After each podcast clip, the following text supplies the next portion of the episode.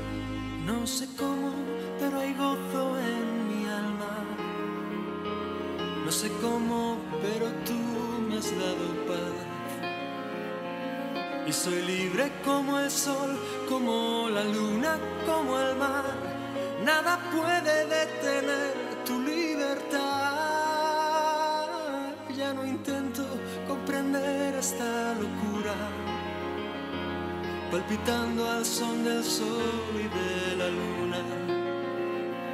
Solo puedo darte gracias, repetírtelo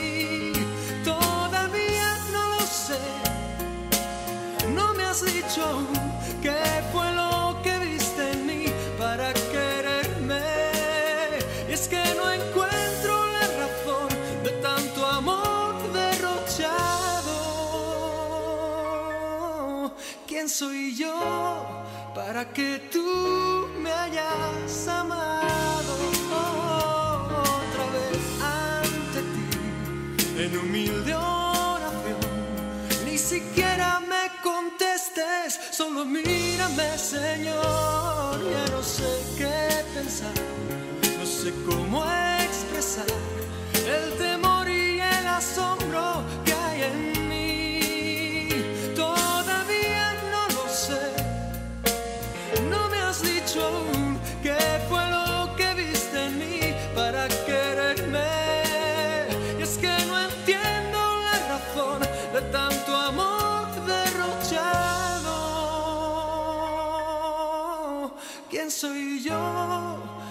para que tú me hayas amado.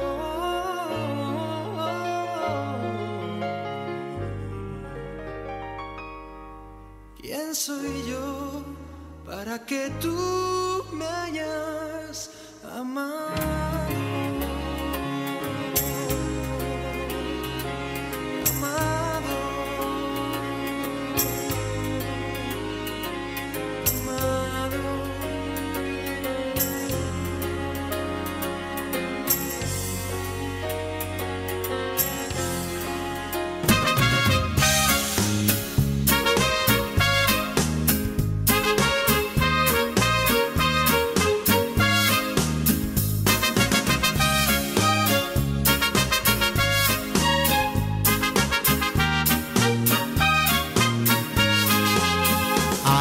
Adiós, mundo traidor, perdido y malo.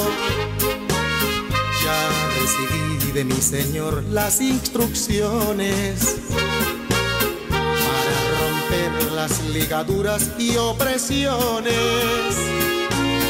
que me tenían locamente dominado.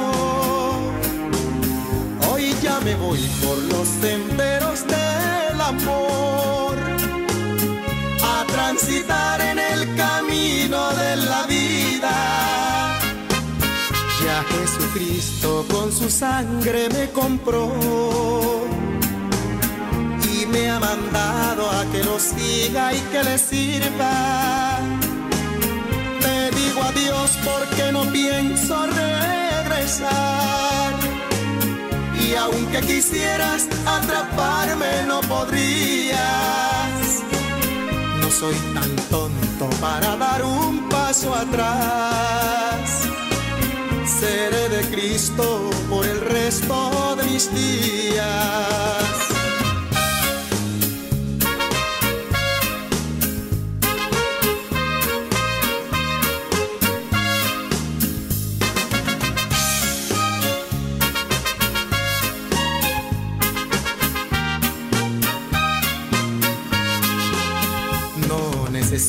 Tu amistad, ya no te quiero. Víctima fui de tus engaños y mentiras. Y antes que fueras y acabaras con mi vida, me decidí por el amigo verdadero. Con él me voy por los senderos del amor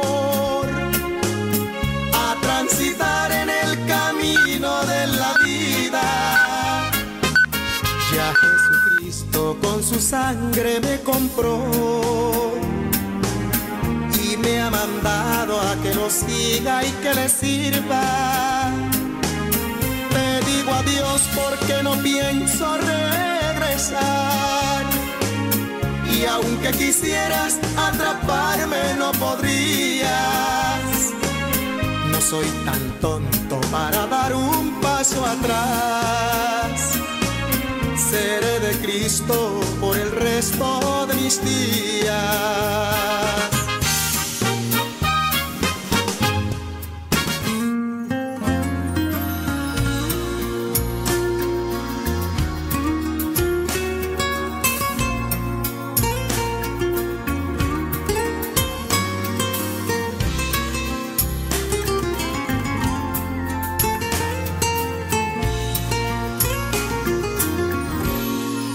Porque todo es distinto, todo es distinto. En el reino de Dios todo es distinto, todo es distinto. En el reino de Dios hay hombres que dicen en su corazón de alguna manera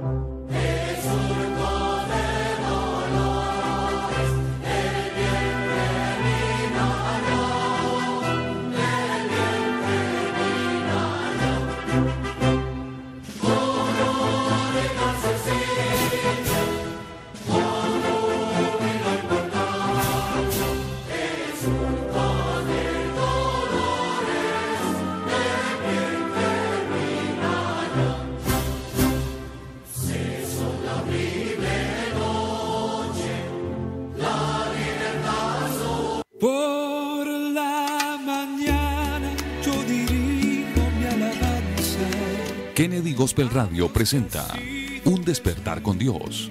Inicia cada día con palabra, música y una reflexión bíblica. Un despertar con Dios. Dirige el pastor Carlos Hoyos.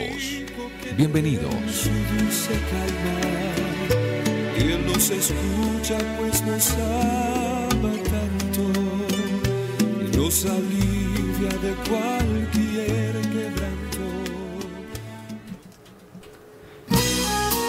bendición contar esta mañana con la misericordia del Señor, un nuevo día que nos regala el Señor para saludar a toda nuestra amada audiencia en esta mañana donde estamos estrenando, estrenando misericordia de parte del Señor. Qué bendición tan grande poder contar con la misericordia del Señor y por supuesto esta mañana con cada uno de ustedes que hacen parte de esto, de su programa Un despertar con Dios.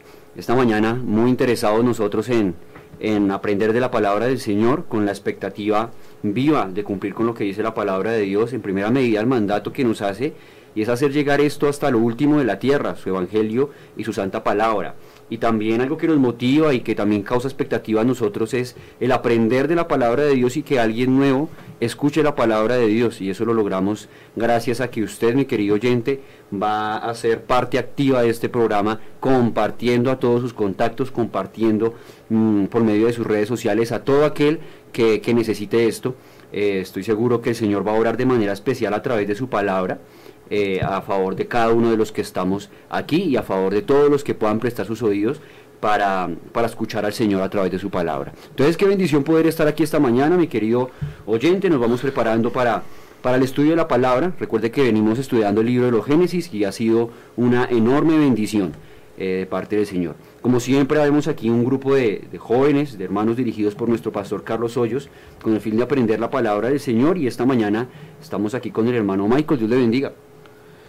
Hermano Felipe, Dios lo bendiga. Bueno, eh, gracias a Dios que nos permite estar acá en esta mañana. Saludo muy especial para usted, para nuestro hermano Miguel, nuestro hermano hoy que se encuentra ahí en el máster. Y bueno, como siempre, para toda la audiencia ahí que desde muy temprano están compartiendo, hacemos la transmisión y ya la, los hermanos estaban compartiendo. Así que eso es una bendición, poder llegar a muchas más personas eh, a través de un solo clic, compartiendo ese mensaje en nuestras redes sociales. A veces alguien no ha escuchado lo que es la palabra de Dios, no ha escuchado lo que es el Evangelio, pero compartiéndolo podemos llegar a esas personas que necesitan escuchar este Evangelio. Amén, qué bendición eso. Hermano Miguel, Dios lo bendiga. De otras cosas queremos felicitar al hermano Miguel, quien estuvo cumpliendo años el día de ayer. Nos alegra mucho tenerle con nosotros, le apreciamos mucho. Y Dios le bendiga, hermano Miguel. Feliz cumpleaños. Muchas gracias por, por los deseos. Buenos días para todos. Dios los bendiga. Aquí a los compañeros de la mesa de trabajo y allá a nuestro máster y ustedes que hacen parte de este grupo especial ya, porque como siempre se ha dicho, somos todos una familia, todos hacemos parte para que esto crezca, para que este ministerio radial se extienda y lo que decía nuestro hermano Michael es muy cierto, la predicación de la palabra a aquellos que no lo conocen. Y bueno, para que podamos edificarnos todos, ya hemos estado estudiando la palabra del Señor por varios años, vamos en el libro de los Génesis y esperamos poder continuar, así que usted eh, ojalá pueda tomar apuntes, eh, repasar lo que se estudia acá y bueno, que todos podamos edificarnos, es lo más importante.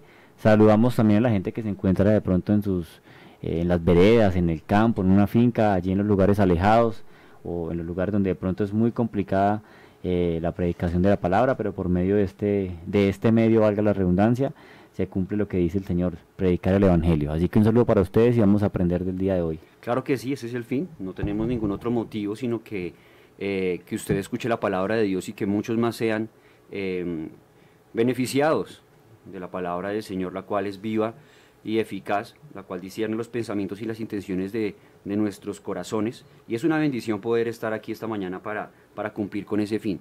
Una de las cosas que hace parte de este programa, es algo institucional y que lo hace muy especial, son las perlas evangélicas. Así que esta mañana nos vamos a ir con una hermosa perla. Eh, para que usted la escuche y claro que sí, la puede buscar también en YouTube para que usted la pueda compartir a todos sus contactos. La muerte es una ley. Eso es lo que podemos deducir de lo que aparece escrito en el capítulo 9, el versículo 27 de la carta a los hebreos. Leamos. Y de la manera que está establecido para los hombres que mueran una sola vez y después de esto, el juicio. ¿Escuchó? La muerte es una ley. Nadie podrá escapar a ella. La muerte no hace acepción de personas. Se lleva al joven, al niño y al anciano, al rico y al pobre, al rey y al siervo, al letrado y al no letrado. Está establecido que los hombres mueran una sola vez. Hay dos maneras de mirar la muerte. Una, la física. Todos tenemos que pasar por ese proceso. Y hay otra muerte que se llama la muerte espiritual o la muerte eterna. De la primera nadie escapará. Ya leímos, está establecido que los hombres mueran. Pero de la segunda muerte sí puedes escapar. Porque resulta que la segunda muerte depende de la decisión del hombre. Pues Dios tiene un propósito muy interesante con los mortales en el sentido de brindarles vida eterna. Y alguien dirá, y luego no dijo que la muerte es inevitable, ¿por qué dice ahora vida eterna? Bueno, es que cuando el hombre nace comienza a morir y cuando el hombre muere comienza a vivir. Por eso es importante que así como usted humanamente se prepara para la vejez, para educar a sus hijos, para viajar y un sinnúmero de cosas más, pues también te prepares para enfrentar esa gran realidad que se llama la muerte. Porque de tu decisión depende lo que será tu eternidad. El apóstol Pablo enseñaba en la carta a los Gálatas y decía, todo lo que el hombre siembre, eso es lo que cosecha. Si el hombre en los días de su carne siembra pecado, siembra maldad, pues lo más seguro es que cuando pase a la eternidad, lo que va a cosechar es juicio, condenación eterna. Pero sabes, Dios no quiere la muerte del pecador. Dios lo que quiere es que el pecador se arrepienta y viva. Y algo que debes de tener en cuenta ahora mismo, y es que la vida en la cual Dios te ha permitido disfrutar es la oportunidad que Él te brinda para que aquí aprendas a escoger lo que desees en la eternidad. Por eso, recuerda, nunca podrás evitar la muerte física, pero la muerte eterna sí la puedes evitar. ¿De qué manera? creyendo a Jesucristo, recibiéndolo como su Salvador personal. Jesús dijo, yo soy la resurrección y la vida. El que vive y cree en mí, aunque esté muerto, vivirá. Así que si hoy, más allá de que usted haya vivido en sus delitos y pecados, toma una decisión, da un giro de 180 grados, vuelve sus ojos a Dios, acude a su favor y su misericordia, él está dispuesto a perdonar tus pecados y hacer posible que la vida eterna se haga una realidad en ti. Hay cantidades de personas en el mundo que junto conmigo lo creen, lo predicamos y lo vivimos, porque somos conscientes que las palabras de Dios son fieles. Y Él ha dicho, la paga del pecado es muerte, pero la dádiva de Dios es vida eterna en Cristo Jesús. Señor nuestro.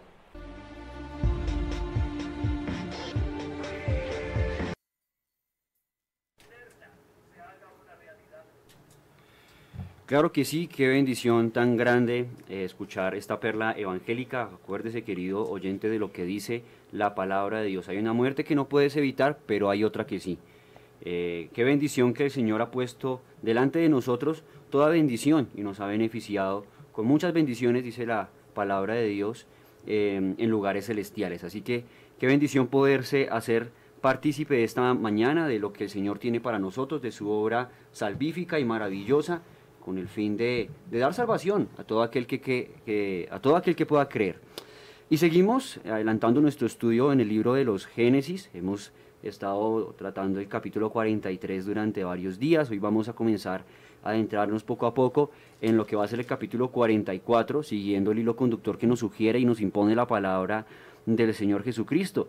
Así que vamos a hacer lectura hoy, vamos a hacer lectura de los últimos dos versículos del capítulo 43 y vamos a pasar a, al capítulo 44. Hermano Miguel, por favor, ayúdenos. Dice, y se sentaron delante de él eh, el mayordomo conforme a su primogenitura, y el menor conforme a su menor edad, y estaban aquellos hombres atónitos mirándose el uno al otro. Y José tomó viandas de delante de sí para ellos, mas la porción de Benjamín era cinco veces mayor que cualquiera de, los de, las de ellos, y bebieron y se alegraron con él. Eh, amén. Bueno, eh, creo que podemos ir haciendo un, recuento de lo que ha pasado. Creo que esto es como una, una película en la cual uno está muy interesado eh, y uno está esperando el clímax, ese, ese punto cumbre del suceso donde sabemos que el Señor va a ir llevando y va a ir sacando un poco más adelante a, José. José ha sido un muchacho y un joven, eh, un siervo de Dios que ha, pasado cosas duras, pero a este punto la Biblia nos va mostrando cómo el Señor lo va llevando de aumento en aumento, eh, aunque sus hermanos de para este momento ya habían, eh, o sea, yo creo que José ya no estaba ni en la mente de ellos, pero para el Señor nada escapa de su mano, de su control, y, es una bendición poder ver a través de la palabra cómo el Señor va llevando a José en medio de su propósito a, todo lo que, lo que él tiene. Y esa es una de las cosas que más me llama la atención de toda la historia eh, de José. No quiero decirlo de una forma antropocéntrica tal vez, eh, es decir, que lo que Dios hace o lo que Dios, o el hecho de que Dios está eh, es en función de nosotros, sino todo lo contrario. Creo que nosotros estamos en función de Dios. Sin embargo, cuando Dios tiene un propósito, vea todo lo que se da. El Señor ha permitido que se dé hambre en toda la tierra, eh, con el propósito claro de poner a José en un lugar alto, de que su familia tenga un, un reencuentro con Él, de inclusive dejar muchas enseñanzas plasmadas en torno al perdón, en torno a muchas cosas y, ver cómo el Señor es el que tiene en su mano el control, el control de todas las cosas. Eso a nosotros nos debe dejar una lección muy grande porque en medio de cualquier dificultad, en medio de cualquier suceso podemos confiar en que el Señor siempre tiene el control. Nosotros dependemos del Señor, no dependemos ni siquiera de una circunstancia. Eh, familiar tal vez, no dependemos de la situación económica del momento, no dependemos de quien esté en el poder en cierto momento, de las políticas del momento, sino que en medio de la crisis que estamos viendo que eh, nos muestra la palabra de Dios en Egipto y en toda la tierra, aún está Dios en medio de todas las cosas, proveyendo para cada uno de sus hijos, eh, llevando eh, de, de misericordia en misericordia y bendición en bendición a José. Y qué bendición es poder ver eso si nosotros nos pegamos de la mano del Señor, reconociéndonos como dependientes de Él, Él nos va a ir dando poco a poco lo que en su misericordia y a su debido tiempo tiene para nosotros. No sé cuánto tiempo ha pasado aquí eh, en la vida de José, ya ha pasado mucho tiempo, ¿verdad? Sí, desde que él ha salido de, su familia, desde que ha, tenido que vivir lo concerniente a la esclavitud, a, concerniente al ser, a la servidumbre, por ejemplo, en casa de Potifar, haber tenido que estar en la cárcel. Eh, luego de esto han pasado siete años de abundancia, ya hemos entrado en los siete años de escasez que habían sido reveladas por medio de sueño a José, y está aquí José, ya ha pasado un gran tiempo, creo que José tiene otro carácter, tiene otra forma de ver las cosas, y lo más maravilloso es ver que las circunstancias que ha vivido José no han generado en el corazón de José rencor, no han generado en el corazón de José cosas malas, sino todo lo contrario. Eh, y eso esa es una de las cosas que podemos rescatar en esos últimos versículos del capítulo 43 en los que meditaba yo. Mm, si leemos con atención, dice la palabra del Señor en el último versículo, el versículo 34 del capítulo 43, y José tomó viandas de delante de sí para ellos, mas la porción de Benjamín era cinco veces mayor que cualquiera de la de ellos, y bebieron y se alegraron con él. Versículos anteriores, usted va a encontrar que dice la palabra del Señor, porque los egipcios no pueden comer pan con los hebreos, lo cual es abominación a los egipcios. Hasta ese momento creo que no se había revelado la identidad real de José como un hebreo. Así que imagínese en la mesa ese panorama eh, tan, tan diferente al ver que José, eh, con su papel, que es un papel egipcio, un papel eh, de altura, de eminencia, en este momento está sirviendo a la mesa de unos hebreos. Y me llama mucho la atención eso. Hay algo que me gusta mucho y que vamos a ver en este pasaje mucho. Y es algo que, que es como el común denominador, ¿no? Que es lo que representa la gracia, la gracia de Dios. Hay unos hombres, los hermanos de José, que no merecen todo lo que José va a hacer por ellos. mm, han tratado mal a José, han tratado mal a sus padres, han hecho el mal delante de la tierra y delante de Dios, pero acá hay algo especial para ellos y es la gracia. José no simplemente les da de comer, sino que los hace seguir, los hace sentar a la mesa. A Benjamín lo atiende mucho mejor que a los otros. Y eso representa, y para mí yo veo ahí algo especial que es la gracia cuando las personas no merecen algo y reciben algo que Dios les da. En este caso José es el que les da algo que ellos no merecen, que ellos no han hecho mérito alguno para ganarlo, sino al contrario, si dependiera de los méritos de, de la familia de, de José, pues no hubieran recibido nada a cambio. Claro que sí, esa es justamente la parte que nosotros podemos ver reflejado aquí en la actitud de José, mm, porque no solamente es el hecho de que están sobrepasando los límites eh, que nos dice la palabra del Señor, el hecho de que los egipcios y los hebreos no podían comer así porque era abominación a los egipcios, sino es el hecho de que José está pasando los límites sirviendo él. Y eso me pone en la mente lo que dice la palabra del Señor en palabras de Jesús. Eh, y es que el mayor es el que sirve no es el que se sienta a la mesa, sino aquel que eh, está sirviendo a los que están en la mesa y eso es muy bonito verlo. No sé si ustedes recuerdan por allá en el Evangelio según San Juan, cuando eh, el evangelista comienza a narrar todo lo concerniente a los últimos días de, del Señor antes que fuera crucificado, entre ellos la, la, última cena. Y en la última cena hay una, hay una cena maravillosa en cuanto al servicio que nos deja grandes enseñanzas y ellos están allí tomando la cena y viendo los pasajes paralelos a, este suceso, vemos que los, los, discípulos están en ese momento preguntándose quién es el mayor. Y ese es el tema que ellos tienen en la mente. Eh, han, perdido mm, protagonismo en ese momento el hecho de que es la Pascua lo que están celebrando ahí y están pensando ellos es en quién es el mayor y ahí están todos, ¿no? Eh, es. es cuando la palabra del Señor nos da detalles como que Juan está muy cerca del Señor, ¿verdad? Y se dan muchas cosas interesantes ahí, pero una de las que me gustaría resaltar y que venían a mi mente es esa en la que el Señor hace como un alto en, las cosas. Él dice, dice la palabra del Señor que Él se quita su manto, eh, se, mm, se para, toma una toalla, toma un lebrillo, toma agua y comienza a lavar los pies de cada uno de sus discípulos. Y eso a mí me, me, me genera como, como algo apasionante porque uno dice, lo que está pasando allí es algo que no es común, no es corriente, ni siquiera para nuestra concepción cultural o occidental, mucho menos para la concepción oriental, pues culturalmente eso era una práctica que era la más humillante que podía ser un judío. Mm, ni siquiera cuando los judíos, eh, sus deudas alcanzaban un número tan grande que ellos tenían que darse en servidumbre durante seis años, ni siquiera bajo esa condición, ellos lavaban los pies de otro judío, eso era una abominación.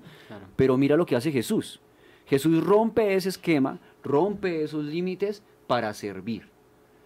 Es la razón por la que cuando está haciendo esto, Pedro le dice, tú no me vas a lavar los pies a mí, consciente de que el que está haciendo eso, pues como él lo había confesado en, en momentos anteriores, pues él es el Mesías. ¿Quién dice la gente que soy yo? Y Pedro contesta, no, tú eres el, Hijo, el Cristo, el Hijo del Dios viviente. El Señor le responde, bienaventurado eres Pedro porque no te lo ha revelado carne ni sangre. Eh, eso es una, una, cosa muy especial porque es el Señor Jesucristo, Dios manifestado en carne, el que se está inclinando a lavar los pies de cada uno de ellos. Y si consideramos el carácter de cada uno de ellos, pues ninguno lo merecía. Así es. Claro, está Pedro y ya conocemos muy bien el carácter colérico, explosivo y un poco eh, indomable de Pedro Mm, conocemos eh, la actitud de Juan, eh, bueno, conocemos la actitud de Judas, de Mateo, mm, de cada uno de ellos podríamos decir mucho, del incrédulo de Tomás, eh, Juan quiso prenderle fuego a los de Samaria, oiga, hay muchas cosas que uno puede reprochar de cada uno de ellos, el orgullo de Pedro, y no, pues no queremos entrar en detalle mucho de eso, pero el caso es que ninguno de ellos merecía que el Señor hiciera eso. Pero el Señor se inclinó y comenzó a hacerlo. Y nos deja una enseñanza muy especial. Muy especial en torno a qué. Cuando revisamos esos pasajes, tú vas a ver que después de que se da todo eso, el Señor Jesús les da una enseñanza y les dice, eh, un nuevo mandamiento os doy, que os améis unos a otros como yo os he amado. Una vez más el Señor rompiendo esquemas, porque ya ellos habían oído que había que amar al prójimo como a sí mismos. Y el Señor lo que hace es dar un, un, nivel y un estándar mayor de cumplimiento de ese mandamiento y diciendo, no, ya no es como eh, que ames a tu prójimo como a ti mismo, sino que los ames como yo te he amado a ti. O sea, al punto de hacer estas cosas. Si alguien, alguien revisa este panorama de lo que se está dando en la mesa de José, pasándolo al Génesis donde estamos estudiando, uno dice, hombre, José, ¿por qué hace eso? Ninguno de ellos merece absolutamente nada de José, ni siquiera la ayuda en cuanto al alimento, pero ahora están inclusive sentados a la mesa con José, con el grande, con ese señor, y usted va a ver que la palabra del Señor es específica al decirnos que ellos estaban atónitos en la mesa, mirándose unos a otros, como, ¿y aquí qué está pasando, no? Y José, yo me lo imagino en esa escena, sirviéndoles a ellos, dándole esa porción más abundante a Benjamín, eh, eso me parece muy bonito. Y cuando nosotros vemos que en la palabra del Señor José es tipo del Señor Jesús, vemos por qué es. Porque vemos que está actuando no conforme a una idea netamente humana o, como uno actuaría normalmente, ¿cierto? Mm, cuando uno está ofendido, cualquier ser humano está ofendido, eh, a veces le es difícil eh, conversar, ¿no? Cada uno tenemos nuestra dignidad y cuando sobrepasan nuestros límites personales que hemos puesto eh, del respeto, uno dice, yo no quiero nada con esa persona. Eh, y aun cuando vienen a pedirnos a veces perdón, eh, decimos, esa persona no merece ni el perdón de Dios. ¿no? Eso no tiene perdón de Dios. Yo creo, yo creo que mm, José también está corrigiendo muchas cosas que vio en su padre. ¿no? Recordemos cuando Jacob y Esaú eh, llegaron al encuentro del perdón ni siquiera fue en la casa, ni siquiera fue en un banquete, sino que fue en el camino donde se encontraron. Y siempre era como con el miedo de saber qué va a pasar de aquí en adelante, pero acá José les está dando a ellos como una lección, ¿no? Eh, eso que ustedes aprendieron allá, eh, ya no lo van a hacer así, sino que van a venir, yo los voy a atender, aún ellos no sabiendo que era José, pero van a venir, yo los voy a atender, los voy a entrar a la casa no simplemente los entro, sino que también los siento sobre la mesa y no pongo a ningún siervo para que les sirva el alimento, los atienda, sino que yo mismo. Voy a ir a atenderlos, los voy a, atender de la mejor forma y eso yo creo que para ellos, cuando ellos entienden que Él es José, generan ellos un impacto y un aprendizaje. Es que, es que es muy bonito porque, digamos, lo que están diciendo ustedes acerca del servicio, ¿no? Digamos, en la, en la posición que está José, yo creo que para los de la casa y de Faraón era raro porque ver que eh, un gobernador prácticamente de Egipto estuviera en esa condición, ¿no? Pero recordemos el versículo que dice que eh, si alguno quiere ser el primero, pues será el postrero de todos, ¿no? Y eso es un mensaje que hoy podríamos rescatar, lo que hemos venido tratando en esta mañana, que pues en nuestra iglesia no importa qué posición tengamos, qué cargo tengamos o que el Señor nos haya regalado eh, a nivel personal, porque pues muchas personas hemos podido alcanzar algunas cosas, pero eso no nos da eh, autoridad sobre otros, ¿no? Creo que el mensaje de Jesús es muy claro y el mensaje acá que vemos en esta historia de José es que tenemos que estar en la misma posición. Si Jesús lo hace en la condición de, eh, de Dios, que vino a entregar su vida por el ser humano, pues cuanto más nosotros que somos unos simples mortales, como diría el hermano Carlos, eh, podríamos tener esa, esa, esa digamos, ese estatus al mismo nivel con, con, mis hermanos, ¿no? Y qué bueno que antes de que vengan a darme a mí, pues yo pueda también darle a los demás, porque a veces esperamos es que la gente nos atiendan porque tenemos cierta posición, cierto reconocimiento, no. Yo creo que es bueno que nos despojemos de eso. Mire que el caso de José es muy interesante porque alguien puede quedar dolido de por vida en medio de una situación de esas, de que sus hermanos lo han echado, ha sufrido, ha padecido cárcel y muchas cosas más, y ahora que tiene la oportunidad de cobrar venganza, pues no lo hace. Claro, es que José, como decíamos la, mm, en la sesión anterior, nosotros sabemos que José, lo que nos muestra la palabra de Dios, tiene una conciencia diferente a la que tienen sus hermanos. Claro. Él toma esto como un propósito de Dios. Todo lo que ha pasado no escapa al control de Dios. Sus hermanos no, no lo conocen de esa forma. Es decir, inclusive para este tiempo y este momento que estamos leyendo, ellos no han despertado la realidad de que Él es mm, José. Claro. Por eso es que el hermano Michael nos estaba diciendo ahorita que cuando ellos conozcan que Él es José, van a hacer memoria, van a devolver el cassette de todo lo que ha pasado y todo lo que han vivido con Él sin saber que es José, y eso va a generar en ellos un impacto yo no, no, no sé qué, qué, impacto realmente, pero eso tuvo que haber sido algo extraordinario en la vida de ellos. Decir, y tener que la, la, conciencia de ellos decirles, tratamos mal a José y mira cómo nos ha tratado.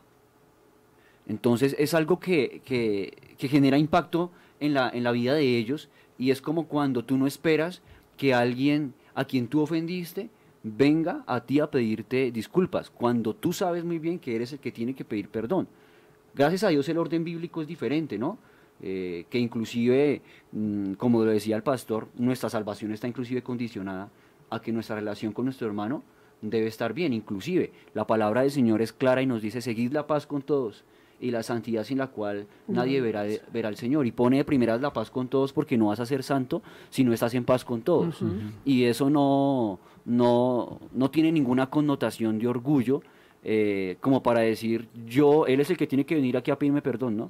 Sino que la palabra de Dios nos insta es a que nosotros, que somos los ofendidos, en algún momento cuando se necesite, nosotros somos los que debemos despojarnos de nuestra posición si es necesario.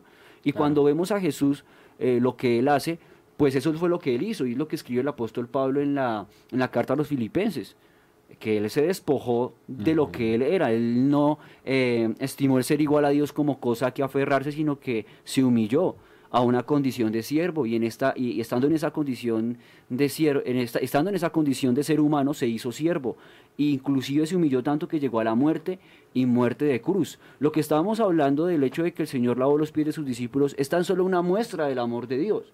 La mayor muestra del amor de Dios es la a la que hace referencia el apóstol Pablo cuando escribe la carta a los romanos diciendo que aún siendo pecadores, Cristo murió por nosotros. Claro. Imagínese donde el Señor nos hubiera pagado conforme a nuestros pecados, conforme a nuestras iniquidades.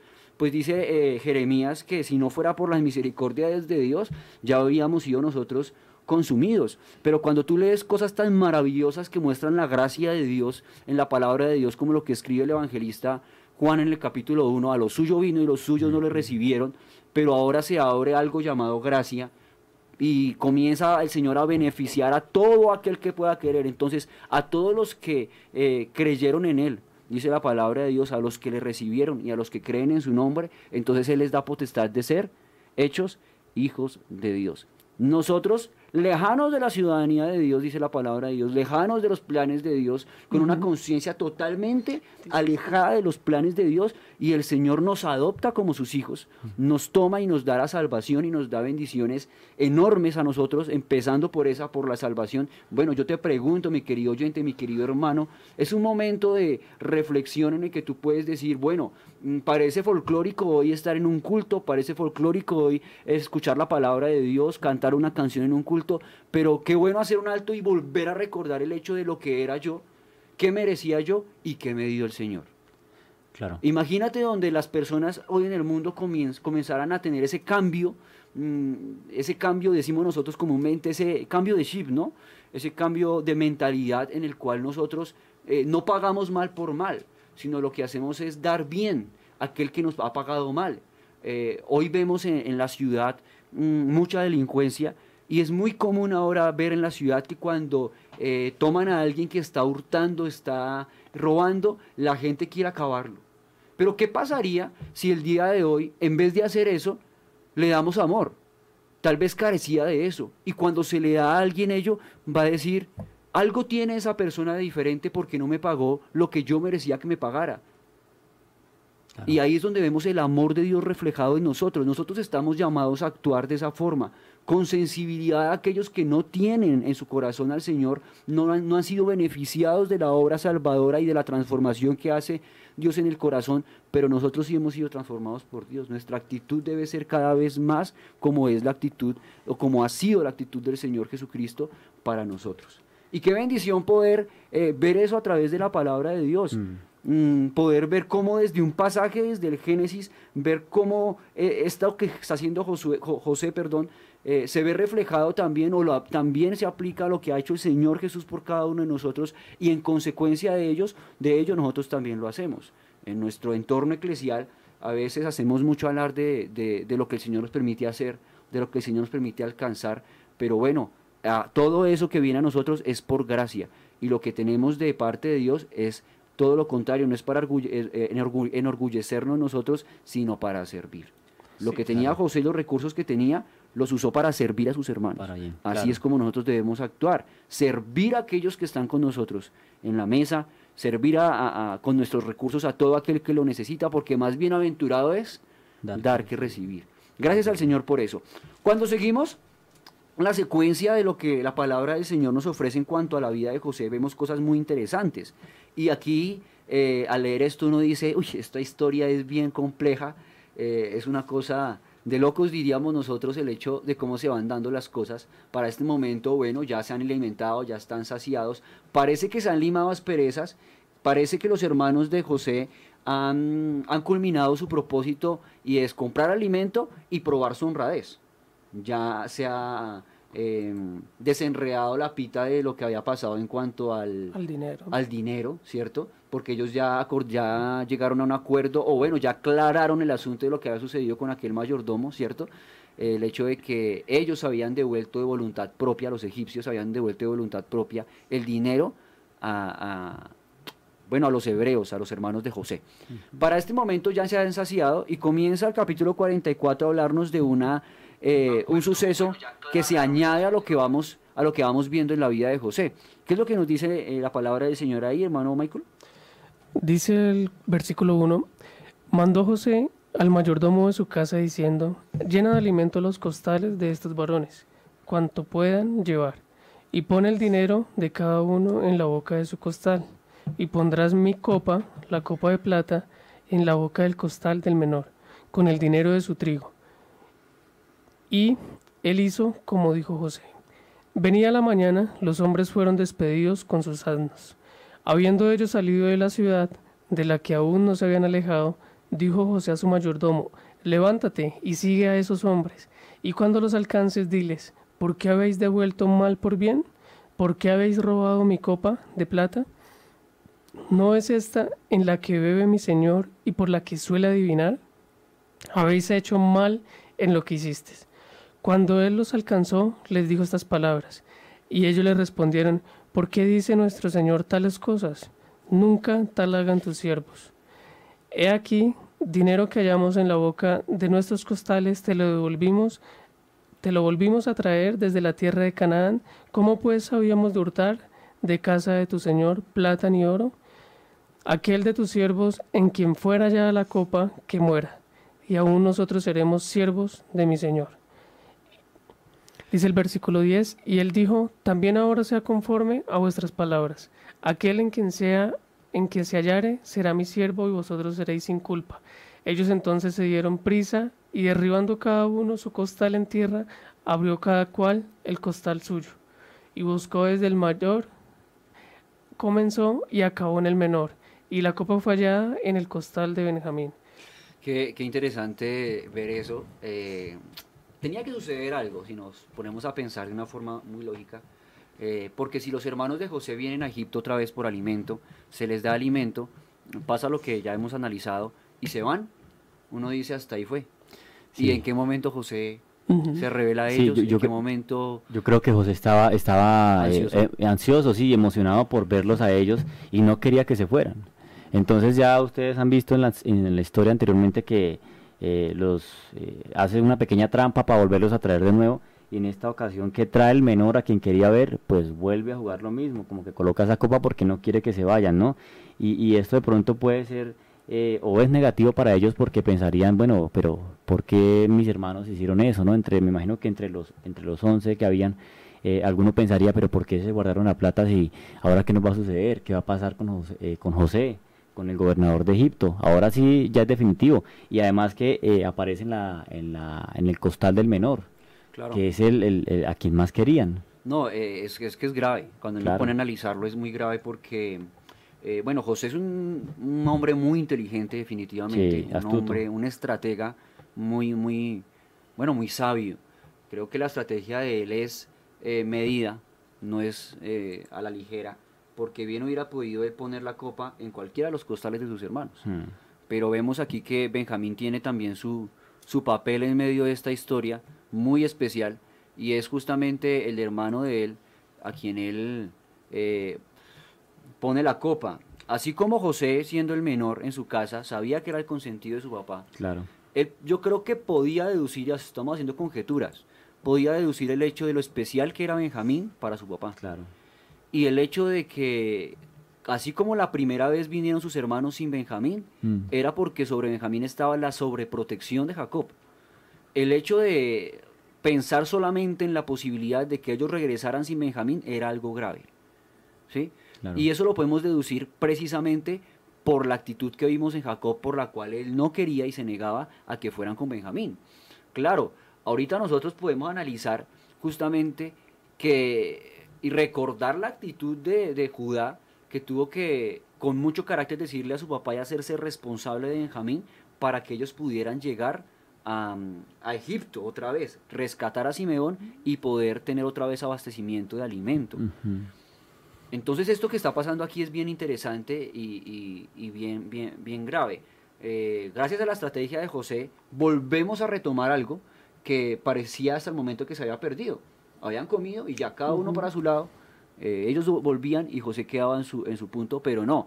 Queremos llegar a ese punto máximo y el clímax en el cual José se revela a ellos y se genera el gran impacto del que hemos hablado en ellos. Entonces es necesaria una nueva estrategia. La copa en el costal de Benjamín. No, y que José no lo había hecho porque seguramente, bueno, no sabemos la- las causas. Además que uno conoce la historia, ¿no? Y pues ya uno la lee y uno sabe cómo va a cómo terminar, pero en ese momento ellos no sabían qué sucedía y, y de pronto uno diría, bueno, eh, ¿qué, pensaría, ¿qué pensarían ellos, no? ¿Qué, qué Yo va a creo, yo creo que también hay un proceso de formación de José con sus hermanos. Eh, en cuanto a todo aspecto, para los hermanos de José pareciera que, que no hay solución en ciertos aspectos eh, y se les genera muchas problemáticas.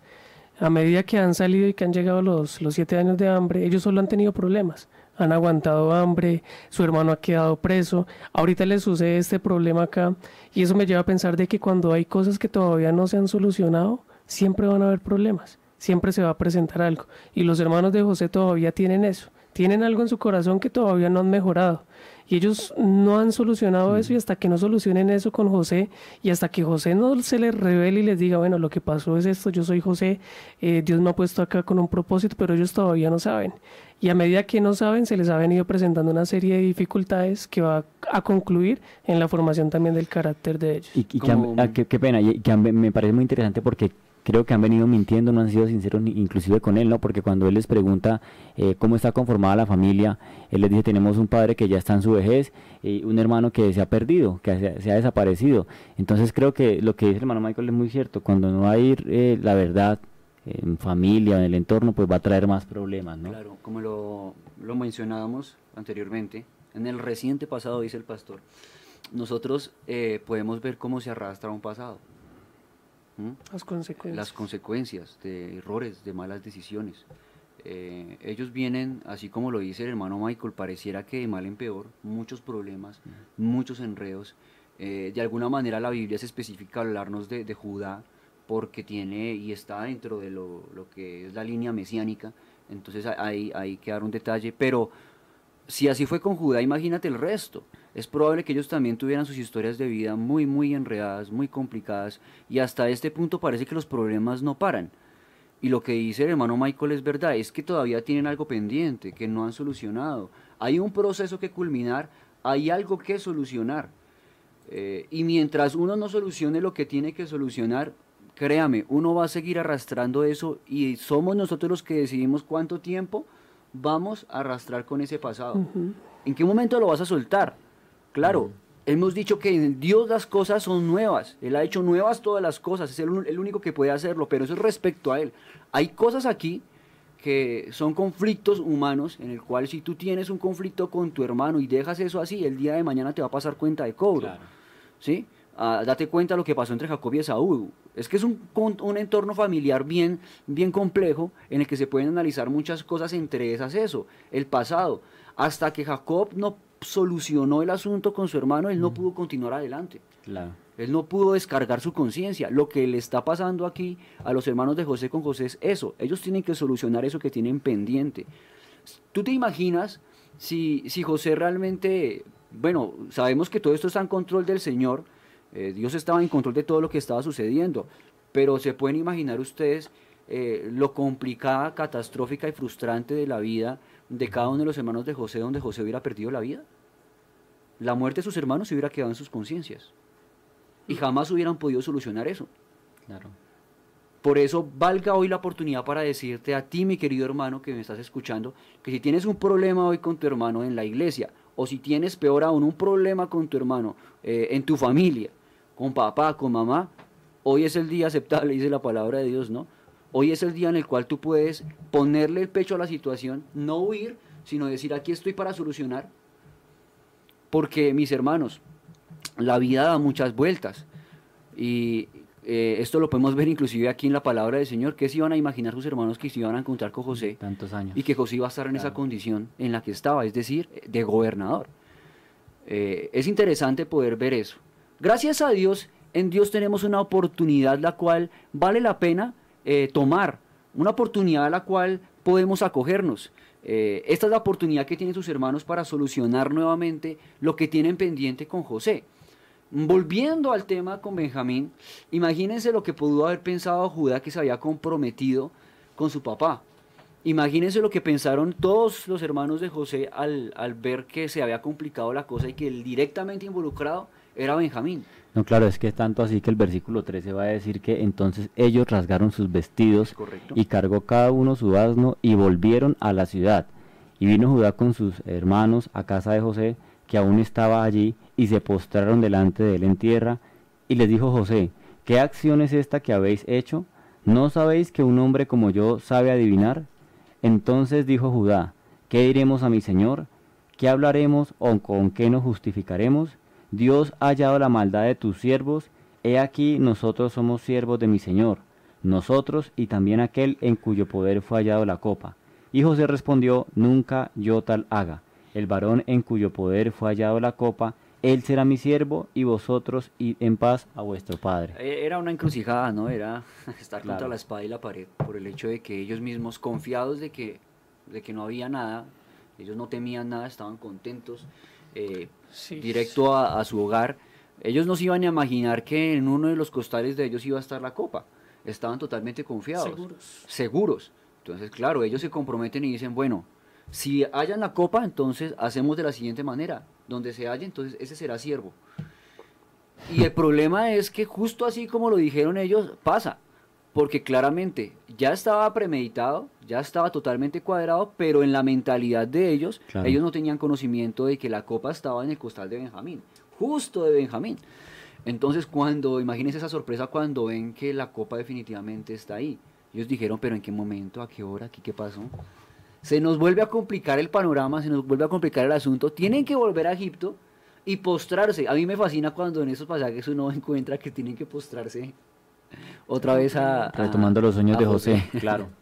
No, pero ¿sabe que también es interesante que ellos eh, reconocen porque eh, dice en el versículo 16, eh, ¿qué hablaremos o con qué nos justificaremos? Dios ha hallado la maldad de tus siervos. Ellos sabían que habían cosas malas en ellos, Claro. pero ¿quién se iba a imaginar que ese iba a ser el resultado de tanta acción mala y de tantos años que han pasado, no?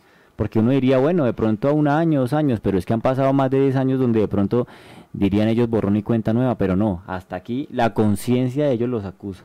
Es que hay algo que me llama la atención y es el hecho de que ellos ignoran que la copa está ahí. Así como cualquiera de nosotros ignorábamos muchas cosas que había dentro de nosotros, las cuales ante los ojos de Dios eran totalmente re- reveladas. Tal como lo dice el salmista Y David. que, y que lo haga con confianza, ¿no? Que, que no, o sea, como que yo no tengo ese pecado, pero cuando Dios nos revela la palabra, nos muestra toda la cantidad de errores que tenemos. Es que esa es la función de la palabra del Señor. Acordémonos de lo que escribe eh, Pablo a Timoteo en la segunda carta, el capítulo 3. Eh, vemos que la palabra del Señor es eh, útil para qué? Para rearguir. mm, para confrontar, ¿no? En otra parte vemos que la palabra del Señor es como un espejo, nos muestra cómo somos. muestra- nos Pero muestra- antes de eso es como si nosotros tuviéramos una venda en los ojos, cegados de inclusive nuestra misma realidad para con Dios. Nosotros nos vemos bien, pero cuando nosotros vemos cómo nos ve el Señor y vemos lo que escribe por lo menos Isaías en el capítulo 1, mm, el Señor ve al ser humano como una podrida llaga de la cabeza a los pies donde no hay en él cosa sana sino todo eh, está enfermo el, ser humano en cuanto a Dios. Y nosotros aparentemente nos vemos bien. Pero mira cómo las cosas son eh, con Dios. Tenemos cosas aquí adentro que nosotros ignoramos mucho, pero que Dios ve, en las cuales Dios quiere trabajar y quiere sacar. Y eso es bueno analizarlo, porque cuando nosotros vemos, eh, por ejemplo, mm, eh, las cartas que se escriben en el Apocalipsis a la iglesia, hay que sacar cosas que tienen, ¿cierto? Eh, hay que volver a las obras de antes, y eso es bonito. Y eso inclusive también es gracia, que el Señor va más allá inclusive de habernos simplemente salvado eh, aunque eso ya es bastante grande, ¿cierto? Mm. A comenzar a tratar con nosotros para que se cumpla en nosotros aquello que dice la palabra de Dios, que la senda del justo es como la luz de la aurora, que debe ir de aumento en aumento hasta alcanzar la perfección. Ninguno de nosotros es perfecto, Claro. pero sí estamos en un camino donde el Señor va obrando, cual alfarero, en nosotros que somos barro, para formar en nosotros a Él mismo. Porque recuerde que nuestra meta es alcanzar la plenitud de quién? De Cristo. Y hasta que Él sea formado en nosotros.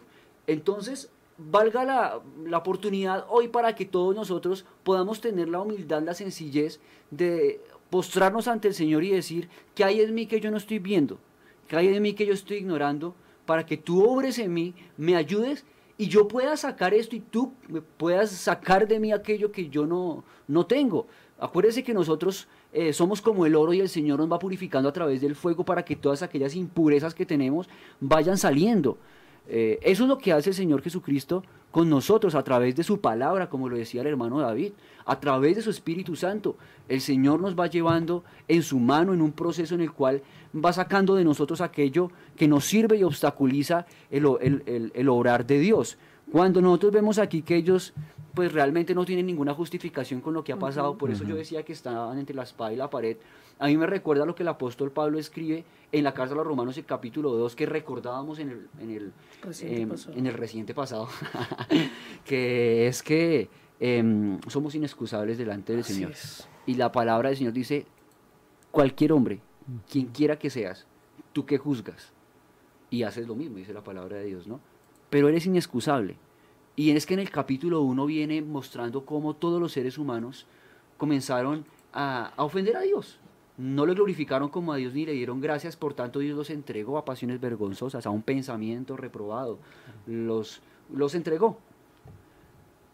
Y cuando nos encontremos con Dios, o cuando el ser humano se encuentre con Dios, va a haber una santidad sin igual.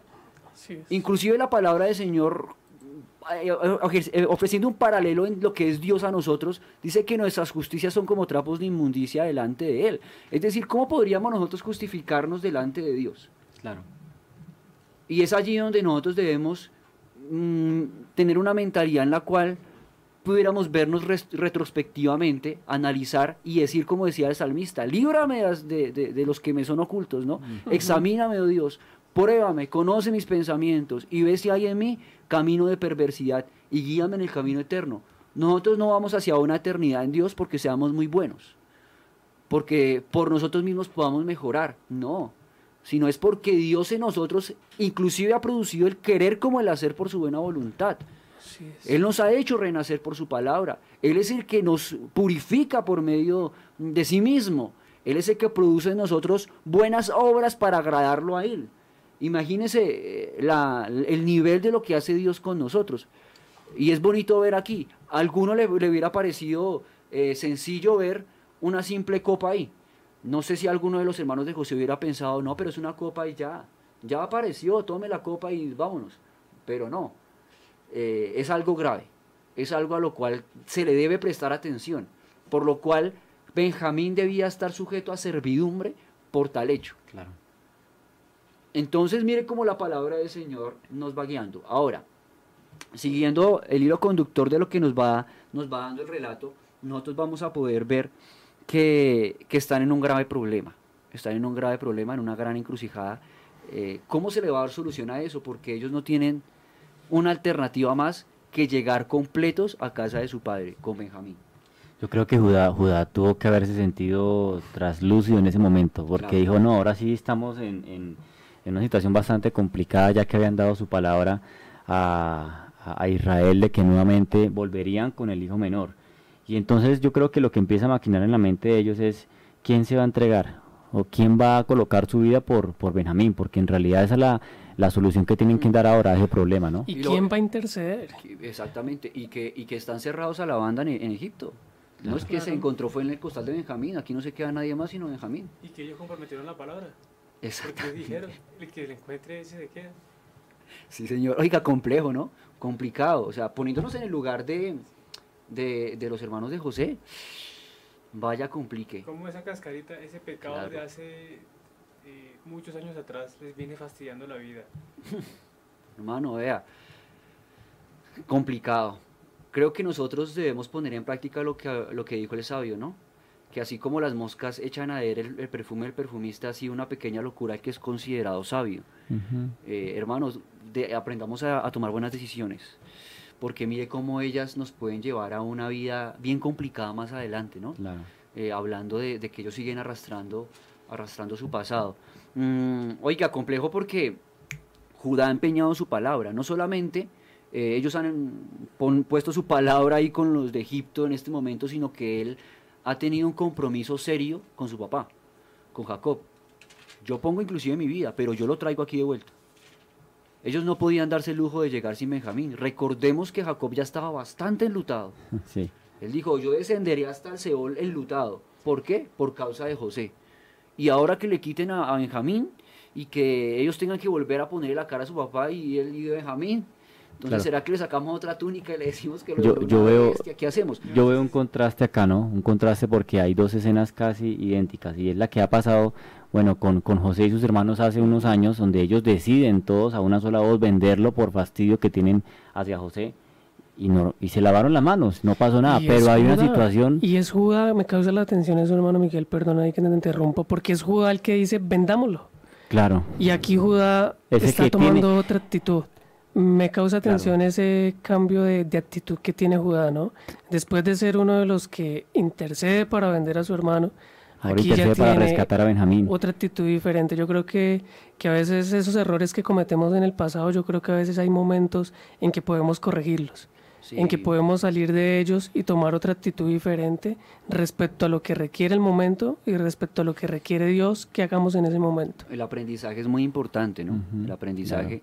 Eh, gracias a Dios y en medio de las cosas que nos permite el Señor vivir, aprendemos a tomar decisiones, ¿no? Claro. En medio de la, de la vida.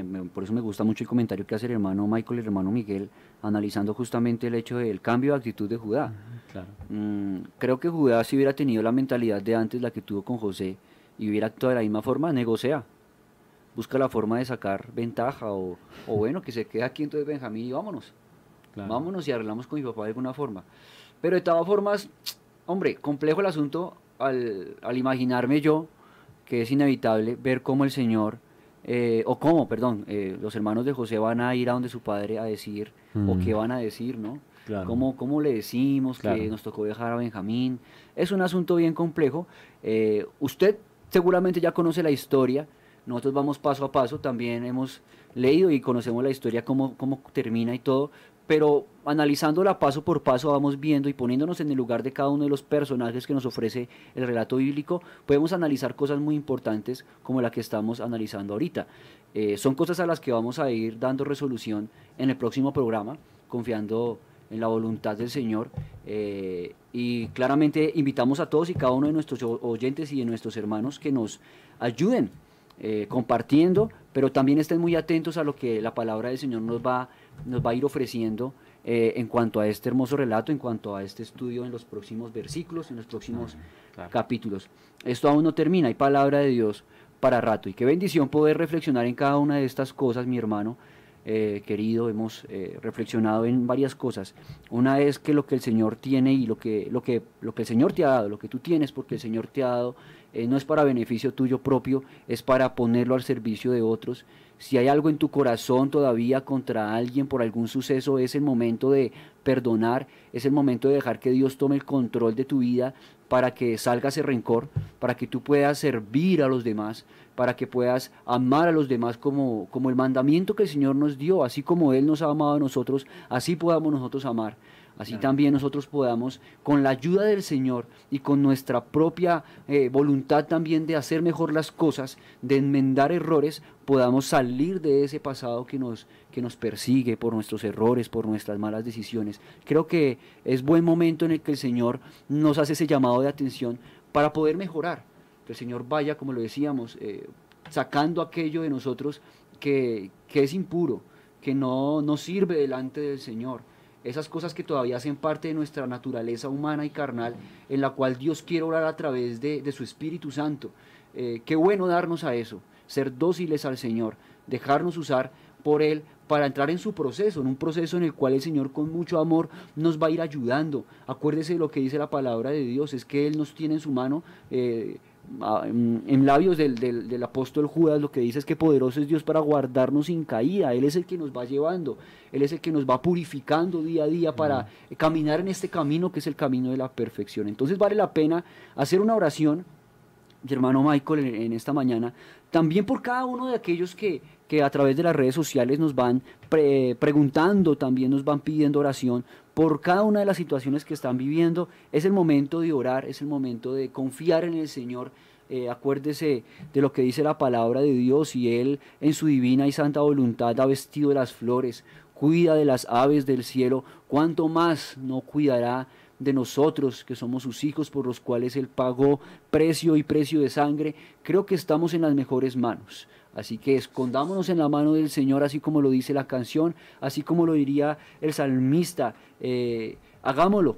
El Señor tiene algo especial para nosotros, Él va a orar y se va a glorificar en cualquier situación, en cualquier necesidad, por cruda que parezca, por dura que parezca. Él es el creador, Él es el que puede hacer lo imposible, el todopoderoso. Él va a orar en nuestra vida. Así, que oremos, hermano Michael. Oremos al Señor soberano Dios y Padre celestial. En esta mañana agradecemos cada una de tus misericordias, cada una de, tus bendiciones que has tenido con cada uno de nosotros, Señor. Presentamos delante de ti todas las necesidades que tu iglesia tiene.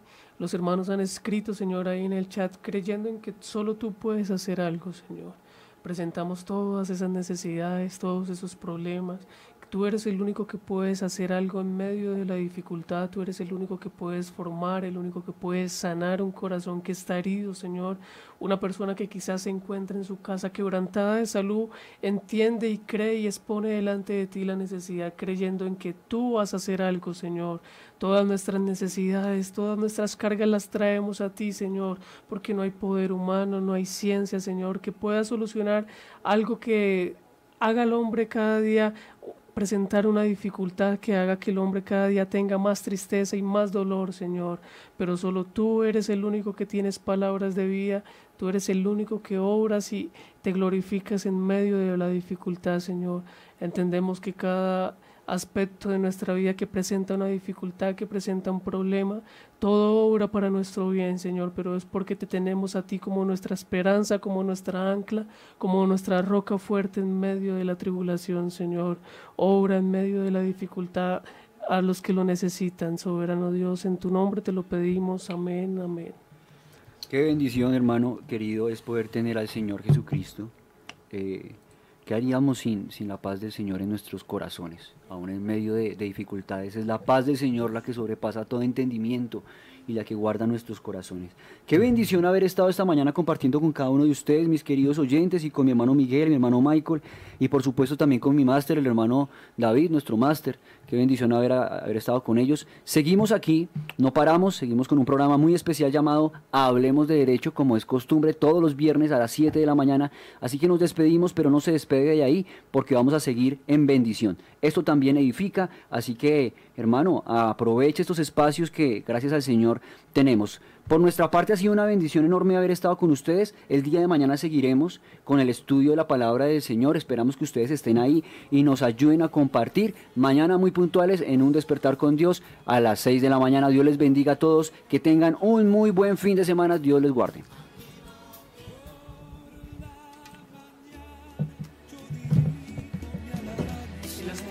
Kennedy Gospel Radio presentó un despertar con Dios. Inicia cada día con palabra, música y una reflexión bíblica. Los invitamos para que nos sintonice mañana a esta misma hora y por esta misma emisora. nos escucha pues nos tanto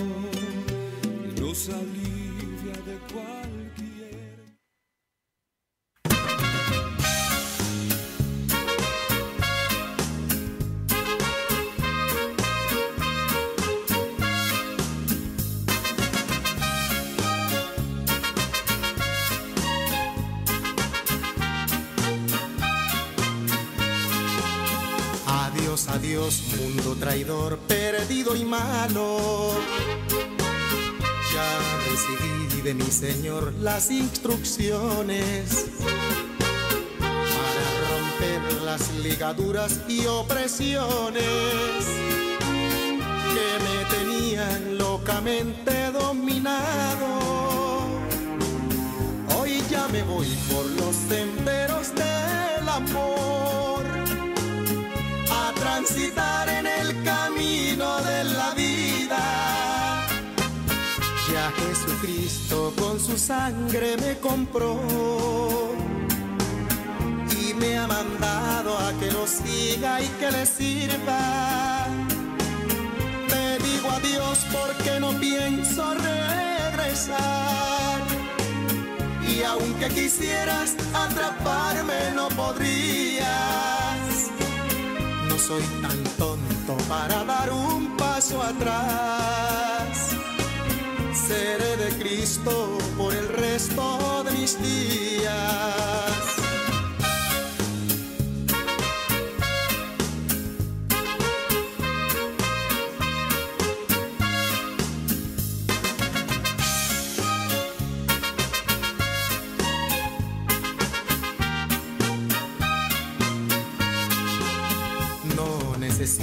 Tu amistad, ya no te quiero. Víctima fui de tus engaños y mentiras. Y antes que fueras y acabaras con mi vida, me decidí por el amigo verdadero. Con él me voy por los senderos del amor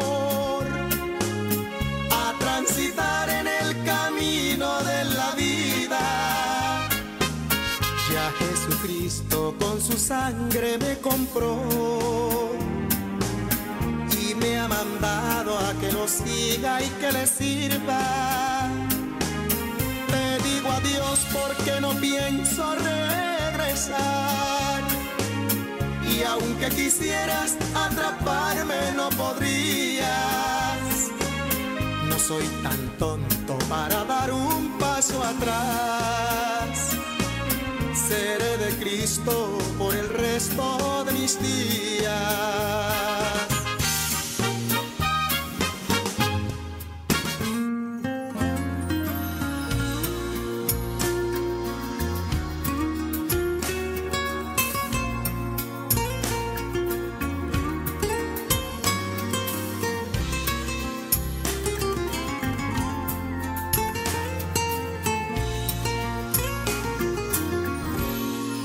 Porque todo es distinto, todo es distinto. En el reino de Dios todo es distinto, todo es distinto. En el reino de Dios hay hombres que dicen en su corazón de alguna manera al cielo yo voy. Se visten de oveja, pero no lo son. Y se justifican en su religión. Pero todo es distinto, todo es distinto.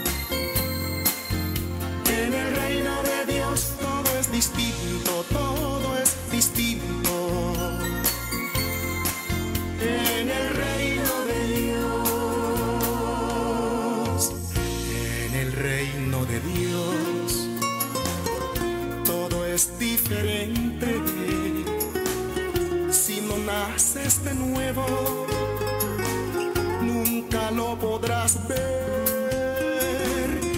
Lo voy a describir paradójicamente. Y si eres valiente, hoy lo puedes tener. Aquí se sube bajando, aquí se vive muriendo, nos humillamos reinando y nos gozamos sufriendo. Aquí recibimos dando y hasta ganamos perdiendo. Al que nos odia le damos amor y creemos para ver. Al que nos odia le damos amor creemos para ver. Porque todo es distinto, todo es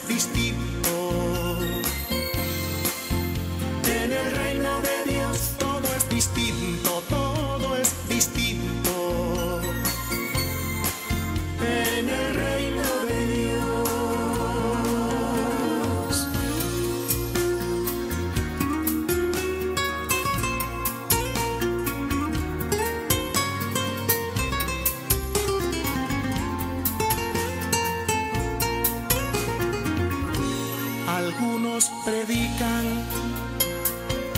su propia opinión de las escrituras.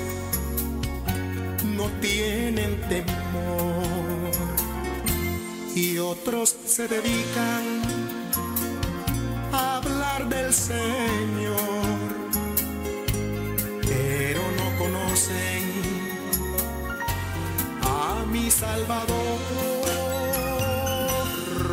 todo es distinto, todo es distinto.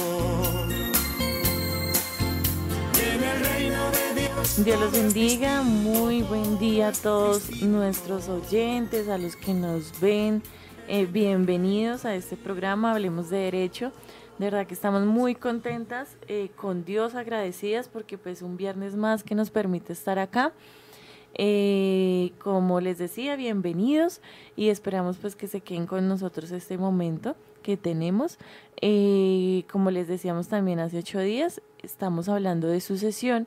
Hace ocho días pues empezamos el tema y pues vamos a continuar y tal vez de pronto hoy no alcancemos a terminarlo y continuemos dentro de ocho días, pero si hoy alcanzamos a terminarlo, ya dentro de ocho días vamos con otro tema.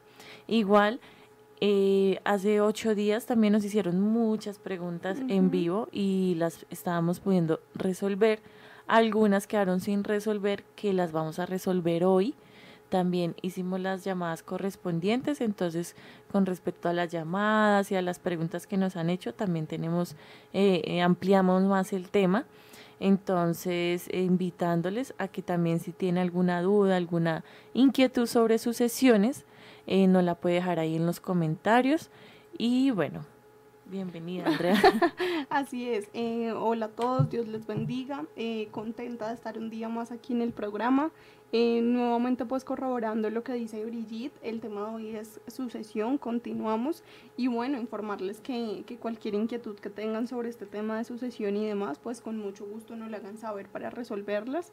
Em, esa es la idea también de este programa, por lo mismo fue que decidimos terminar hoy su sesión, si alcanzamos, por supuesto, em, para poder resolver todas las dudas eh, y dejar muy claro el tema que para eso es que estamos. Así es, y nos dimos cuenta que este tema es muy interesante para nuestros oyentes, Sí. ¿cierto? Entonces hemos tenido temas, ustedes han participado, pero en este tema como que hay Más. muchas dudas, ¿sí? Y está bien, está bien, y pues para eso estamos, para servirles. Eh, igual, cualquier cosa y duda o inquietud que tengan como más personalizada, nos pueden dejar su número telefónico y nosotros los estaremos llamando. Esta, esta semana, como les decía, hicimos las llamadas correspondientes a todas las personas que nos dejaron su número y, y yo sé que fue de gran ayuda para, para estos hermanos, todos eran hermanos, hermanas, Qué bueno. hermanas, todas eran hermanas y, y de verdad que quedaron como muy contentas y satisfechas. Entonces, bueno, ahí cualquier duda también nos pueden dejar su número telefónico y nosotros los estaremos llamando. Entonces continuamos con el tema que es sucesión. Entonces es un proceso. Entonces el proceso de sucesión es la figura jurídica por medio de la cual el patrimonio de un causante pasa a manos de los herederos. Entonces es una figura jurídica donde el patrimonio del fallecido, legalmente pues se le dice el causante, eh, todo este patrimonio pasa a manos de sus herederos. El mismo, eh, el mismo es un requisito indispensable para que dicho cambio patrimonial ocurra con efectos plenos en el campo legal y comercial. Entonces, ¿qué quiere decir esto? que es indispensable hacer la sucesión para que el patrimonio del fallecido pase a manos de sus herederos, eh, bien sea de su cónyuge o sus herederos, ¿sí? Y cumpla los plenos efectos en el campo legal y comercial. Eh, en comercial se refiere ahí también para que pues puedan vender o pues hacer lo que ustedes dispongan con los bienes. Entonces, como bien saben, si, si quieren hacer o comprar alguna casa y hacer un acto jurídico con, con, donde esté a, nombre del fallecido, pues no lo pueden hacer. No se puede hacer. Esa es otra inquietud que tenían los oyentes, que pues eh, querían vender, querían hacer la, la, venta correspondiente, pero que sí era necesario hacer la sucesión. Claro, y si está a nombre de la persona que falleció. Sí, estaba a nombre de la persona que falleció. Entonces, claro que sí es necesario hacer la sucesión para poder hacer una compra, una venta y una compra bien de los inmuebles que, que quieran realizar. Entonces, eh, también nos preguntaban sobre, bueno, sobre eso. Y Ay, bueno, vieran muchas bueno, varias. Igual yo aquí las tengo anotadas. Ya aquí las tengo anotadas y ya las vamos a ir leyendo. Pero pues antes quiero como contextualizarlos de lo y la Sí, un pequeño resumen para que para que se sientan en el tema nuevamente. Entonces terminamos hace ocho días con cuáles son los órdenes para suceder un causante. Pregunta muy importante porque te acuerdas que eh, hace ocho días decían, bueno, el tío o la tía puede heredar y si tienen los sobrinos, no sé qué, entonces bajo esta regla sabemos que estas son las únicas personas que tienen derecho a heredar. Sí, exacto. Entonces, en primer orden, siempre y cuando no, o sea, hayan más, pero si hay hijos, son los hijos, ¿sí? Entonces pueden son excluyentes. Sí, pueden estar los padres, los tíos, los sobrinos vivos. Pero si hay hijos. Pero si hay hijos, son los primeros que heredan. ¿sí? Independientemente si son adoptivos, si son extramatrimoniales o legítimos, ¿sí? Si le puse el apellido, pero no era mi hijo. Pero es legítimo. Exacto. Entonces, segundo orden, si no hay hijos, ¿sí? Los ascendientes del grado más máximo. Entonces, los ascendientes son los padres, en este caso. ¿sí? Entonces, digamos tal vez que no tiene padres, pero tiene abuelos, los abuelos. Los abuelos, así es. Entonces, en el, o sea, si no hay hijos, los padres. Si no hay hijos, si no hay padres, no hay abuelos. El tercer orden son los hermanos, ¿sí? Sin, bueno, si no hay los demás, eh, los, los hermanos del cónyuge. Si no hay ni hijos, ni abuelos, ni padres, ni, hermanos, los sobrinos, ¿sí? Los sobrinos y ahí ya termina todo en el ente familiar, ¿sí? Si la persona eh, no tuvo, no, ya no tiene padres, no tuvo hijos, fue hijo único, eh, esto se va para el Instituto Colombiano del Bienestar Familiar, ¿sí? A no ser que haya dejado testamento. Exactamente. Entonces, estos son los órdenes sucesorales. Entonces, yo sé que es muy interesante para nuestros oyentes. Entonces, vuelvo a decir, si no tiene eh, herederos directos, entonces eh, todo su patrimonio y todo lo adquirido a nombre de esa persona queda en el Instituto Colombiano del Bienestar Familiar. ¿sí? El Estado es el encargado pues, de hacer ese proceso de sucesión. Em, también cuáles vimos cuáles son los tipos de sucesión por causa de muerte más comunes en Colombia. Ajá. Exactamente, entonces vamos a decir que encontramos tres tipos eh, de sucesiones más importantes aquí en Colombia. La primera es la sucesión intestada, eh, o también llamada intestada, pero pues esta la podemos, es más fácil decir intestada. Y esta es aquella que se sucede cuando el causante no deja testamento o este es declarado nulo por incumplimiento de las formalidades. Em, bueno, esta sucesión intestada es la que hemos tratado pues a lo largo de los programas, es la más común que se da cuando no hay testamento. Entonces, ¿cómo, cómo funciona? Cuando la persona fallece, sabemos que no dejó testamento, pues tenemos que hacer la sucesión, ya sea ante juez o ante notaría. Eh, se llama así sucesión intestada. ¿Por qué? Porque no hay testamento. Em, también tenemos la segunda, que es la sucesión testada o testamentaria, que es lo contrario decimos que en este caso el causante deja testamento y cumple con todos los requisitos o formalidades. Importante esto, eh, puede ser que haya dejado testamento, pero si el testamento no cumple con las formalidades, pues finalmente es como si no hubiera testamento. Entonces es muy importante que de haber testamento, este cumpla con todas las formalidades. Y la tercera es la sucesión mixta, que es bastante extraña. Yo no he visto el primer caso, pero esta sucesión mixta es cuando se realiza el testamento por una parte de la herencia y el restante se hace por una sucesión intestada. ¿Cómo así? Em, por ejemplo, la persona que fallece tiene cuatro bienes, eh, cuatro casas, eh, solamente dos manifiestan testamento a quienes se les asigna, a quienes se hereda, y el resto de bienes, eh, es decir, los otros dos, no manifiestan nada en el testamento. Respecto a estos dos bienes que no están incluidos en el testamento, se tendrá que hacer sucesión intestada. a esto hacemos referencia cuando hablamos de una sucesión mixta.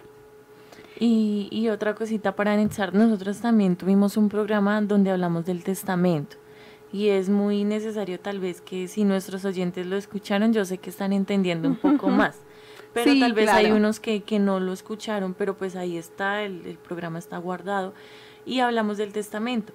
¿Por qué? Porque eh, la sucesión se puede llevar, como lo decía Andrea, si hay un testamento, pues simplemente ahí ya está todo eh, organizado y liquidado y repartido. Entonces, pues ya simplemente es hacer la sucesión con lo que diga ahí. Pero si no hay testamento, pues se hace la sucesión conforme pues lo que diga la normatividad, siguiendo los parámetros. Nos hacen, voy a leer dos preguntas que están aquí en vivo. Súper, súper. Para que nuestras oyentes pues eh, sientan que ahí están. Ay, qué respaldo.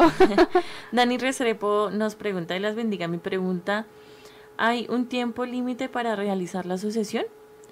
No. No, no hay. No, es más, hay familias que, que, nunca, la que nunca la hacen y eso pasa y pasan los años y pasan los años. Entonces, eh, con el bien se quedan los hijos, los nietos, después los hijos del así, así, así. Y nunca hacen eso porque pues tal vez no es su deseo venderla. Puede ser. Sí pero sí tiende un poco a complicarse. Claro. Porque si siguen, digamos, eh, o Dios no lo quiere en este caso, eh, fallecen más herederos y más herederos, pues la sucesión ya no va a ser de una sola persona, sino que incluirá más personas y a los herederos de esas otras personas que han fallecido. Entonces, de ser una sucesión eh, por una sola persona que murió, ya va a pasar a ser de pronto sucesión por varias personas y pasan a heredar los hijos, o bueno, hay, hay transmisión en ese caso. Y otra cosita de respecto a lo que dice Andrea de la transmisión, y es cuando digamos, eh, que se murió la mamá y el papá, digamos, los dos, ¿sí? Entonces se va a hacer la sucesión. Y aquí tuvieron cinco hijos. De esos hijos hay cuatro que están vivos y hay uno que falleció, pero ese que falleció dejó hijos, ¿sí?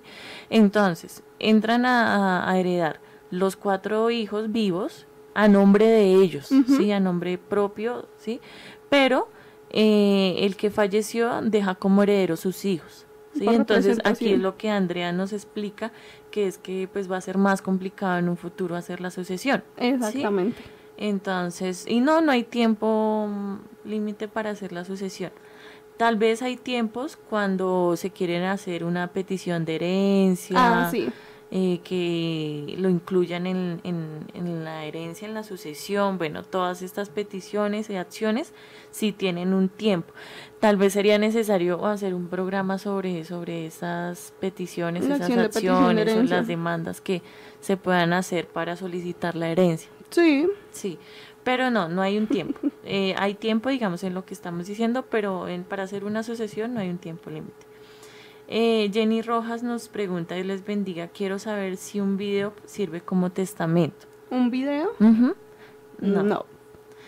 Digamos, cuando hablamos de testamento, eh, dijimos todos los parámetros que debe cumplir el testamento. Así es. Entre esos tienen que hacerse por escritura pública y ante notario, necesariamente. ¿Por qué? Porque el notario es la persona que da fe Em, de que allí lo consignado pues es la voluntad del testador y que más allá de que sea la voluntad de que el testador estaba en sus plenas facultades para hacerlo. ¿Por qué? Porque el notario se va a sentar así como estamos Brigitte o se va a sentar en una mesa junto con el testador eh, y va a revisar que él esté en sus plenas facultades para asignar pues sus bienes como lo está haciendo. Entonces, en este orden de ideas, pues por un video eh, no, no sería suficiente, no se cumpliría con estos requisitos que la ley asigna para que el testamento tenga plena validez. así es. Bueno, vamos con las preguntas de hace ocho días y ahí vamos también andando pues en el tema de las sucesiones para que nuestros oyentes entiendan tal vez más fácil. Es verdad. El papá, ah no, este no.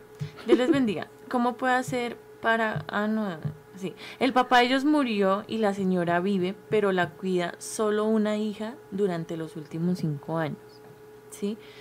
Una cosita que tal vez no dijimos hace ocho días que, que estaba pensando hace un momento, y es que nosotros explicamos lo de la sucesión y quién le corresponde pero pues casi siempre nos referimos es a los herederos hijos. Exactamente. Pero también el cónyuge es heredero, ¿sí? Entonces, Mm, la, digamos, si uno de los dos fallece, antes de hacer la sucesión se tiene que liquidar la sociedad conyugal. O en la misma sucesión. Sí, se, hace, ajá, exacto, pero entonces siempre tiene que tener presente que se liquide la sociedad conyugal. ¿sí? Si están casados. Exacto, o la unión marital, de hecho, si son compañeros permanentes. Pero hoy viene lo que hablábamos, son, varios aspectos a tener en cuenta. ¿En qué sentido? Es muy importante que tengamos en cuenta que quienes están llamados a heredar son las personas que Origi nos acaba de decir. Entonces son los hijos, o son los padres, o los abuelos, o los hermanos, o los sobrinos. ¿Qué pasa con el cónyuge? El cónyuge no es que sea persona apta para heredar, es decir, no es que herede como tal, sino que siempre esos bienes eh, se le van a asignar eh, por temas de que se liquida la sociedad conyugal o la sociedad patrimonial. Entonces, no es que sea una persona llamada a heredar, eh, porque como veíamos nosotros también, eh, las herencias eh, no se heredan, las herencias no se les asignan al cónyuge. Sin embargo, en este caso, siempre el cónyuge o el compañero permanente lo va a hacer en virtud de esa unión que tiene con la persona. O sea, tal vez no es como la figura de herencia, sino que es la, liquidación, la, liquidación, la parte que le corresponde a él. ¿Por qué? Porque fue un trabajo juntos. Eso también lo hablamos alguna vez cuando hablamos de, del divorcio y de la separación de bienes. Hablamos y decíamos que, que tal vez mm, se ve mucho de que el hombre es el que trabaja, el que consigue el dinero y la economía, y él fue el que compró las casas, él fue el que adquirió todo, pero su esposa le ayudó a criar sus hijos, ella estuvo ahí, ella lo ayudó, le tuvo todas sus cosas al día y demás. Entonces, por el simple hecho de estar casados o de tener una unión marital, de hecho, ya se configura de que a ella le corresponde la mitad. Exacto, aquí eh, hay algo muy importante y, y, que yo tengo y es que decimos que el cónyuge eh, ya sea por matrimonio, por la unión marital, que sería el compañero permanente, a pesar de no ser familiar sanguíneo del difunto, le corresponde el 50% de los bienes del fallecido por tener esa condición. Entonces, a eso es a lo que nos referimos. No es que eh, herede por ser familiar en realidad, familiar sanguíneo, sino que lo hace en virtud de esa liquidación de la sociedad conyugal o patrimonial que debe hacerse. Siempre tiene que hacerse en la sucesión esta liquidación. De lo contrario, pues estaría como vulnerando los derechos de, de este compañero o de esta esposa. Exacto, entonces, como, como nos decía Andrea, eh, como para que nos entiendan un poquito, hay como dos maneras que se llegue, llegase a dar la sucesión. Una es cuando el cónyuge, el esposo o la esposa quedó viva y murió uno y dejó hijos, ¿sí? Entonces se liquida la sociedad conyugal y se hace la sucesión. Exactamente. Y la otra es cuando han fallecido los dos. Y ahí los que pasan a heredar son los hijos. Son los hijos. Como Digamos, eh, se ve mucho eh, que falleció la mamá y no hacen la sucesión porque tal vez el papá ya está viejito y pues está muy enfermo, entonces esperan a que pues el papá fallezca y ahí sí ya hacen la sucesión completa. sí, También se ve mucho, eso se ve mucho y tal vez sí, sí es necesario, pero si tal vez quieren vender, si es necesario hacer la sucesión, pues apenas la señora o el señor haya muerto porque va a ser un problema más adelante para, para estas negociaciones. Nos preguntan, hermanas, Dios les bendiga una consulta. ¿Hay varios hermanos? ¿Un solo hermano puede iniciar el proceso así los demás no quieran? Eh, claro que sí, claro que sí. Es que hay, ah, bueno, para contextualizarlos un poquito a los que están llegando y no estuvieron hace ocho días, hay dos maneras de hacer la sucesión, que es por notaría y por juzgado, aunque ahorita también podemos hablar de eso Pero cuando es por notaría tienen que estar de acuerdo. Todos. Todos. Y es de mutuo acuerdo y como les decíamos es más fácil, más rápido y más Menos económico. costoso. Exacto. Y la otra es por juzgado. Y aquí aplicaría lo que la hermana nos pregunta. Exactamente. Cuando solo un hermano quiere iniciar la sucesión, la inicia. Pero eso no quiere decir que va a dejar a los otros sin herencia. Exacto, o que nunca se van a enterar. O que nunca se van a No, enterar, no. no. Entonces, para que este proceso se pueda llevar el- eh, a cabo, el juez va a pedir unos requisitos, que fue notificar a todos los hermanos que tuvo, a todos los herederos, y usted lo tiene, o sea, usted y eh, su abogado, eh, representándolo a usted, lo tiene que hacer, ¿sí? Notificar, poner en conocimiento que se está haciendo la sucesión. ¿sí? Y además informar lo- las direcciones, los nombres completos. Em, y los que son los verdaderos, ¿no? Porque a veces ponen correos que no son, direcciones que no son para no poderlos Sí. notificar, pero Pero, pero eso no, no. está bien. no, eso no está bien. Y somos cristianos. Exacto. Hay casos donde, yo sí he visto que hay casos donde, eh, por ejemplo, una persona que es la que está viva, eh, un hijo es el único heredero, em, o por ejemplo dos definitivamente no están de acuerdo, bueno, la colocan por juzgado, pero siempre se debe manifestar que desconocen si hay. Más herederos de igual o menor grado. Entonces, eso también es importante porque hay casos donde definitivamente se desconocen, em, o, o sea, no sé si yo sé que no hay más, pero puede ser que sí. Entonces, siempre igual se menciona que se desconocen más herederos, pero sí se conocen, como en este caso la hermana, eh, que tiene cuatro más. em, esa única persona que desea interponer por juzgado su sucesión está en la obligación de manifestar que tiene más hermanos. eh, adicionalmente los nombres, las direcciones y lo que decía Brigitte, está en la obligación el abogado eh, de notificarlos, de hacerles llegar eh, la demanda y sus respectivos anexos, ya sea el correo ahorita, ¿no? Ahorita está funcionando. Sí, ahorita todo está casi al correo. Es más, deciden hacerlo o lo hace personal o lo hace por correo. Y Ujú. uno pues siempre decide por correo. Por correo, claro. Eh, digamos, para, para decirle un poquito más amplia la respuesta a la hermana, si, si ya se inició, si un hermano ya inició el proceso, ¿sí? Y otro se da cuenta eh, de que su hermano ya inició el proceso y quiere pues intervenir en el proceso y decir que él es parte de como heredero, entonces esta acción se llama acción de petición de herencia. ¿Sí?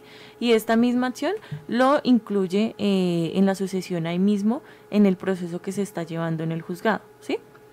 Entonces, todo esto, esto es muy amplio.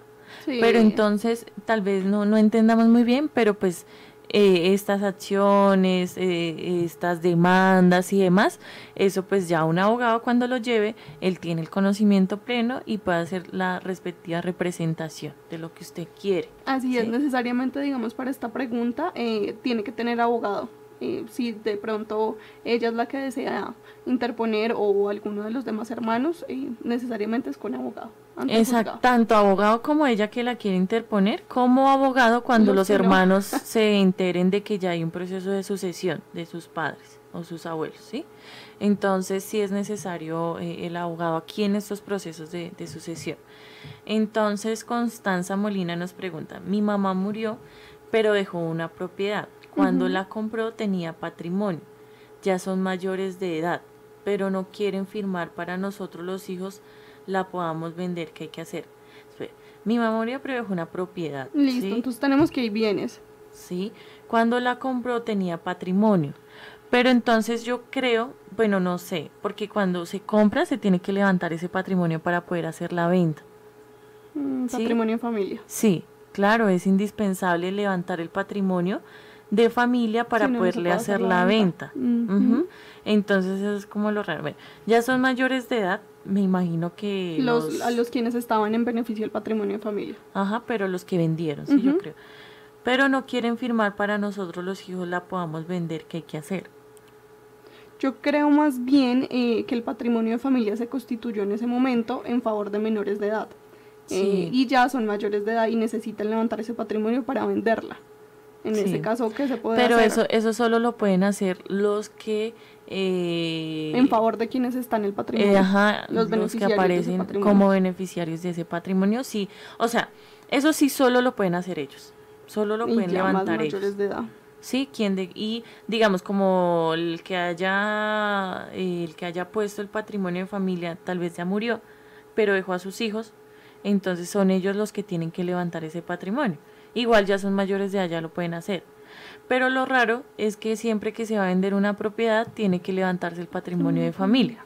Y si no se levanta ese patrimonio, pues no, se, puede, vender. ¿Sí? Entonces, pues no sé si la compra estuvo, fue legal.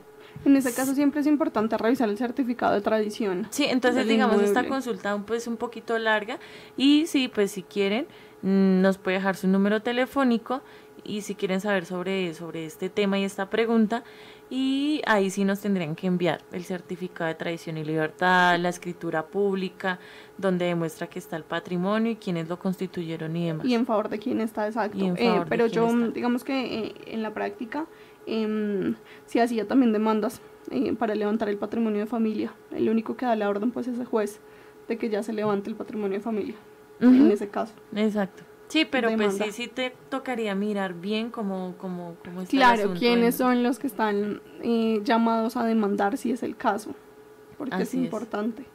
Bueno, otra pregunta nos dice, Dios les bendiga, cuando ya han fallecido ambos y en vida le hicieron firmar un poder, dejando algunos hijos y los otros hijos del otro hogar, los dejaron por fuera sin tener conocimiento del supuesto papel firmado. ¿Se puede reclamar o apelar herencia?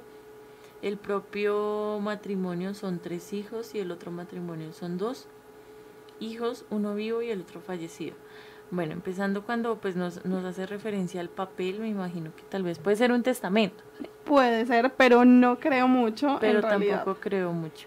Entonces... Si hablamos de que es un documento que de pronto hicieron, las partes, eh, escrito, hasta pudieron haberlo eh, autenticado. Sin embargo, este documento para llevar a cabo una sucesión y, y, por, por, supuesto pues que se repartan los bienes, no tiene ningún tipo de validez en el sentido de, de que obligue cómo repartir los bienes, ¿no? Eh, no lo tiene. Entonces necesariamente hay que hacer sucesión y necesariamente hay que hacer un llamado eh, a, que con, a que participen en esa sucesión a los dos hijos, en este caso al que está vivo, y a los hijos o a los herederos del que falleció, para que representen a esa persona que falleció y concurran a la sucesión. Porque como decíamos con Brigitte, en el caso de los hijos les corresponde por partes iguales a todos sean de un matrimonio anterior, del matrimonio que estaba vigente cuando fallecieron o del matrimonio de hace 30 años. Son hijos y por esa calidad se les debe reconocer y se debe repartir en las mismas condiciones. Así es. Entonces, creo que del programa pasado ya no tenemos más preguntas. Esta era la pregunta. Pero fue una propiedad con... Ah, sí, esa fue la última pregunta. Pero aquí en vivo nos están haciendo otras. No, pero... Nos dice, yo necesito saber si una mujer se casa, yo necesito saber si una mujer se casa con alguien que ya tuvo dos hijos, pero ella tiene casa después del matrimonio, pero la casa no aparece a nombre de ninguno de los dos, será de los hijos anteriores. Tienen parte si no aparece a nombre de ninguno de los dos. Bueno.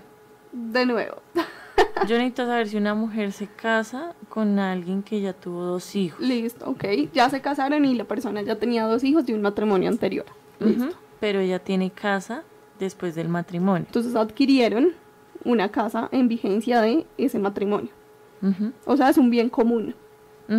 Listo. Y ella tenía dos hijos. Pero la casa no aparece a nombre de ninguno de los dos.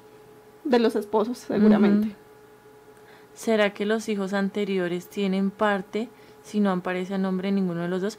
Bueno, ya, ya le entendí. Entonces, aquí hay algo que tal vez muchas personas tienen la inquietud y, no les gusta escuchar. ¿Qué cosa? Entonces es que, digamos, en la sucesión, cuando fallece, eh, digamos aquí el señor, dejó hijos. De un matrimonio anterior, o bueno, de una unión anterior. De una unión anterior. Y digamos, tiene, eh, tiene más hijos, ¿no? Siempre, siempre, siempre en las sucesiones se tienen que incluir a todos los hijos que tuvo, independientemente si es un hijo del matrimonio anterior, si usted no se la lleva bien con él, si él, eh, bueno, no tuvo relación alguna con usted, bueno, demás. Entonces siempre le va a corresponder a los hijos anteriores. ¿sí? Entonces aquí eso. en la pregunta nos dice que la casa no está ningún, a nombre de ninguno de los dos casados, me imagino yo. Yo también pienso casártelo, sino que seguramente está a nombre de alguno de sus dos hijos, de ese matrimonio anterior. Mm, bueno, no sé. Yo le, yo le veo de esa forma. Ah, bueno, listo. Si está a nombre de alguno de los hijos del pues es de la persona que está a nombre, ¿sí? Es de la persona que está Y seguramente la inquietud va enfocada en eso, que la casa la compraron en vigencia de, de la sociedad eh, conyugal, eh, por ende le correspondería a ambos, pero está a nombre de uno de los hijos de ese matrimonio anterior o de esa unión anterior. En ese caso, pues la persona que podría ser es bastante complejo el tema, eh, porque habría que demostrar en qué condiciones eh, y si las fechas efectivamente corresponden a que se dio en vigencia de esa unión, de ese vínculo. Y, y cómo se dio, ¿no? Porque pudo hacer una venta ficticia. A eso iba, una simulación. Una simulación y pues eso no es legal. Y, y lo pueden demandar, claro sí, que sí. mediante un proceso de simulación. Porque obviamente si, no sé, es, una, es uno de los hijos, ya tiene 18 años, pero no tra eh, digamos que puede trabajar o no trabaja, pero sus ingresos no alcanzan para efectuar esta compraventa, pues definitivamente simulada. Y en ese caso sí procede la simulación, que es Exacto. una demanda. Sí, y digamos, otro, otro, viéndolo desde, Otro desde punto como de yo lo vista. entendí. sí, es bueno así. Es que, digamos, están viviendo en esa casa, pero esa casa no está a nombre ni de los hijos, sino de otra persona X. ¿Sí? Pues esa casa es de la otra persona X y los hijos no van a poder reclamar eso porque pues no está a nombre de su papá. ¿Sí? Entonces, pues muchas personas hacen eso para cuidarse en salud, ¿no? Y no dejarle ni a los hijos ni a, a nadie. Pero pues eh, es muy complicado porque pues cuando fallecen es donde se viene todo esto y, y ya están los correspondientes procesos que se pueden hacer para pedir esa herencia. Pero entonces yo lo entendí así que está. Si está a nombre de otra persona, pues esos hijos de él no tienen derecho a pedir nada porque pues no está a nombre del señor. Exactamente. Pero si está a nombre de los hijos de él, como dice Andrea, pues está a nombre del hijo de él y ya él es el dueño. Y hay que mirar a ver si lo ¿En qué les condiciones se dio esa compraventa exactamente? Así es. Entonces continuamos con, con, ¿Con el programa? Con el, con el guion. En eh, tienen una pregunta en Kennedy Golpe. Kennedy Ay, Golpe, verdad, no he visto TV. el... Sí, sí, sí. Eh, le pedimos a, las, a, los, a los oyentes que dejen su pregunta y su número de teléfono y las abogadas le estarán respondiendo en aquellos casos de que esas preguntas que no son mencionadas. Igual ellas le van a estar respondiendo por interno. Así es. Así es. Pero tú me dijiste que había una pregunta, eh, pero no... no- En TV. En Kennedy Gospel TV. Voy. Y- y Ah, si- sí, es que estaba en, en Kennedy Gospel Radio. Ah, hagámosle Entonces, sí, claro, nos pueden dejar su número y como les, si hay alguien de los que llamamos, pues puede decir, sí, las hermanas nos llamaron.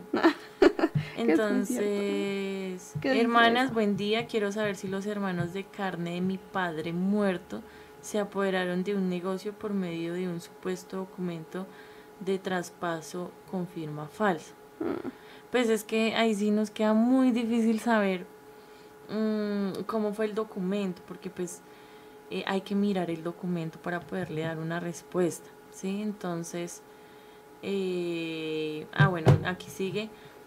Ante esto que sucedió en el 2015, ustedes pueden llevar el proceso penal y podría vencer términos de reclamación si todavía no se ha reclamado al porcentaje del 30% que rezan los hijos. Bueno, si quiere eh, Esperanza DC, está así, por favor, el teléfono. Bueno, nos está haciendo esa pregunta, pero pues si quiere ¿También nos dejó puede... el celular? No. Ah, bueno, importante. Nos puede dejar eh, su número telefónico para podernos contactar con usted. Y si usted quiere pues más información, mm, bueno, por llamada le estaremos brindando y usted nos puede enviar el documento y todo y estaremos estudiando los documentos. Claro, porque así a simple vista, ahí no solamente es una sucesión, sino que en primer momento pues hay que mirar ese documento que dice que falsificaron, si tiene alguna validez respecto a la sucesión o respecto al testamento. Si tiene de pronto algún efecto, pues sí habría que demostrar ya penalmente pues que es falsificado. De lo contrario, pues se iniciaría el proceso de sucesión por juzgado, que es lo más lógico. Si ese documento eh, no tiene plena validez como testamento, ¿no? Así a simple vista, si no cumple con los requisitos. No, y hay que mirar qué documento es, que tal una Exactamente. escritura pública y Exactamente. esté bien, la compraventa que hicieron. Exactamente, a simple vista que aparezca todo bien, pues en ese caso, o por obvias razones, se hizo el negocio, pero habría que entrar ya a demostrar mediante el proceso penal que las firmas no son, como menciona ella, ¿no? claro, claro, entonces pues si quiere Esperanza nos puede dejar su número telefónico aquí, si yo no estoy pendiente, aquí nuestro máster está pendiente de YouTube y, y guardamos su número telefónico para llamarla y mirar pues bien los documentos. Así es. Continuamos entonces con el GEN. Listo, súper. Entonces, bueno, eh, mientras de pronto eh, nos llegan un poquito más de preguntas, eh, decimos cómo se deben de distribuir los bienes en una sucesión. Entonces decimos que los bienes de una sucesión se deben distribuir en partes iguales entre los miembros de cada orden sucesoral. ¿Cuáles son los miembros de cada orden sucesoral? Los que nos decía Brigitte, hijos, a falta de hijos, padres, a falta de padres, abuelos, a falta de abuelos, em, hermanos y sobrinos y obviamente la cónyuge o compañera permanente que entra por, por la liquidación de la sociedad respectiva. Eh, decimos que lo ordinario es que el 50% de los bienes quedan en favor del cónyuge. Em, ya sabemos, en virtud de la liquidación de la sociedad conyugal o patrimonial que se hace, eh, siempre que quede uno vivo, ¿no? Y el 50% restante a favor de los hijos en partes iguales. Así es como se debe distribuir. Entonces, bueno, ¿cuánto cuesta una sucesión en Colombia, Brigitte? Eh, bueno, una sucesión, no, es, es difícil decirles cuánto cuesta, ¿no? Porque esto depende de los bienes que se vayan a, a, bueno, a hacer la sucesión, porque digamos son 10 bienes de 500 millones cada uno. ¿De acuerdo al avalúo catastral? Ajá, y se mira ese avalúo catastral. Bueno, la mayoría de abogados miran ese avalúo catastral porque el comercial es súper alto. alto, sí. Entonces se mira ese avalúo catastral. Pero entonces, si ustedes lo quieren hacer por notaría, tienen que tener en cuenta que tienen que pagar la escritura pública. Sí. Y esa escritura pública va acorde al valor del inmueble. ¿Sí? Entonces, si el inmueble, yo no les puedo decir un valor exacto, más o menos, digamos, hay un inmueble que hace poquito lo hicimos, valía 48 millones y quedó como en 450 la escritura. Claro, por el y de ahí para arriba empiezan, ¿sí? Y dependiendo la notaría y demás. Pero entonces tienen que tener en cuenta los valores. Uno eh, es el valor, los gastos notariales que se van, entonces es en el valor de la escritura.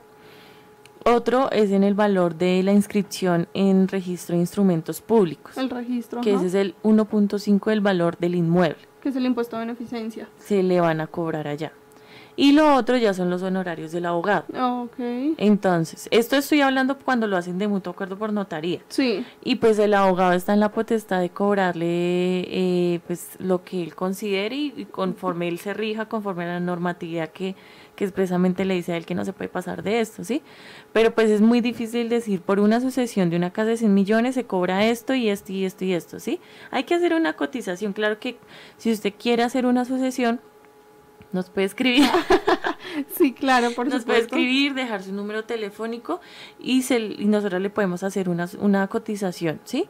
En cuanto a los honorarios, el valor de escritura, pues uno se compromete, yo yo soy así, yo me comprometo a ir a la notaría y preguntar cuánto es por esto y el certificado ya es más fácil porque es el 1.5. Claro, ya sacas, claro, pero es mucho mejor, digamos, que, que el tema de realizar una cotización previa porque así ya tienen una idea, ya se organizan o sacan su dinero, efectivamente sí lo tenemos o no lo tenemos, pero no hay ideas ahí como... Y digamos, este, este proceso eh, se puede llevar a cuotas, ¿no? O sea, no necesariamente tiene que tener todo para iniciar, sino que se puede manejar en, en pagos, en tres, cuatro pagos conforme vaya se vaya dando la escritura, exactamente. Entonces siempre casi se termina el pago con cuando entregan la escritura y ya se termina porque pues hasta ahí llegó el trabajo del abogado a no ser que pues también le corresponda el ir a inscribir la escritura en, ciertos instrumentos, públicos. Pero entonces, eh, eso sí, pues es, es, una pregunta más, más extensa y para cada caso es un valor. Otro caso es eh, por juzgado.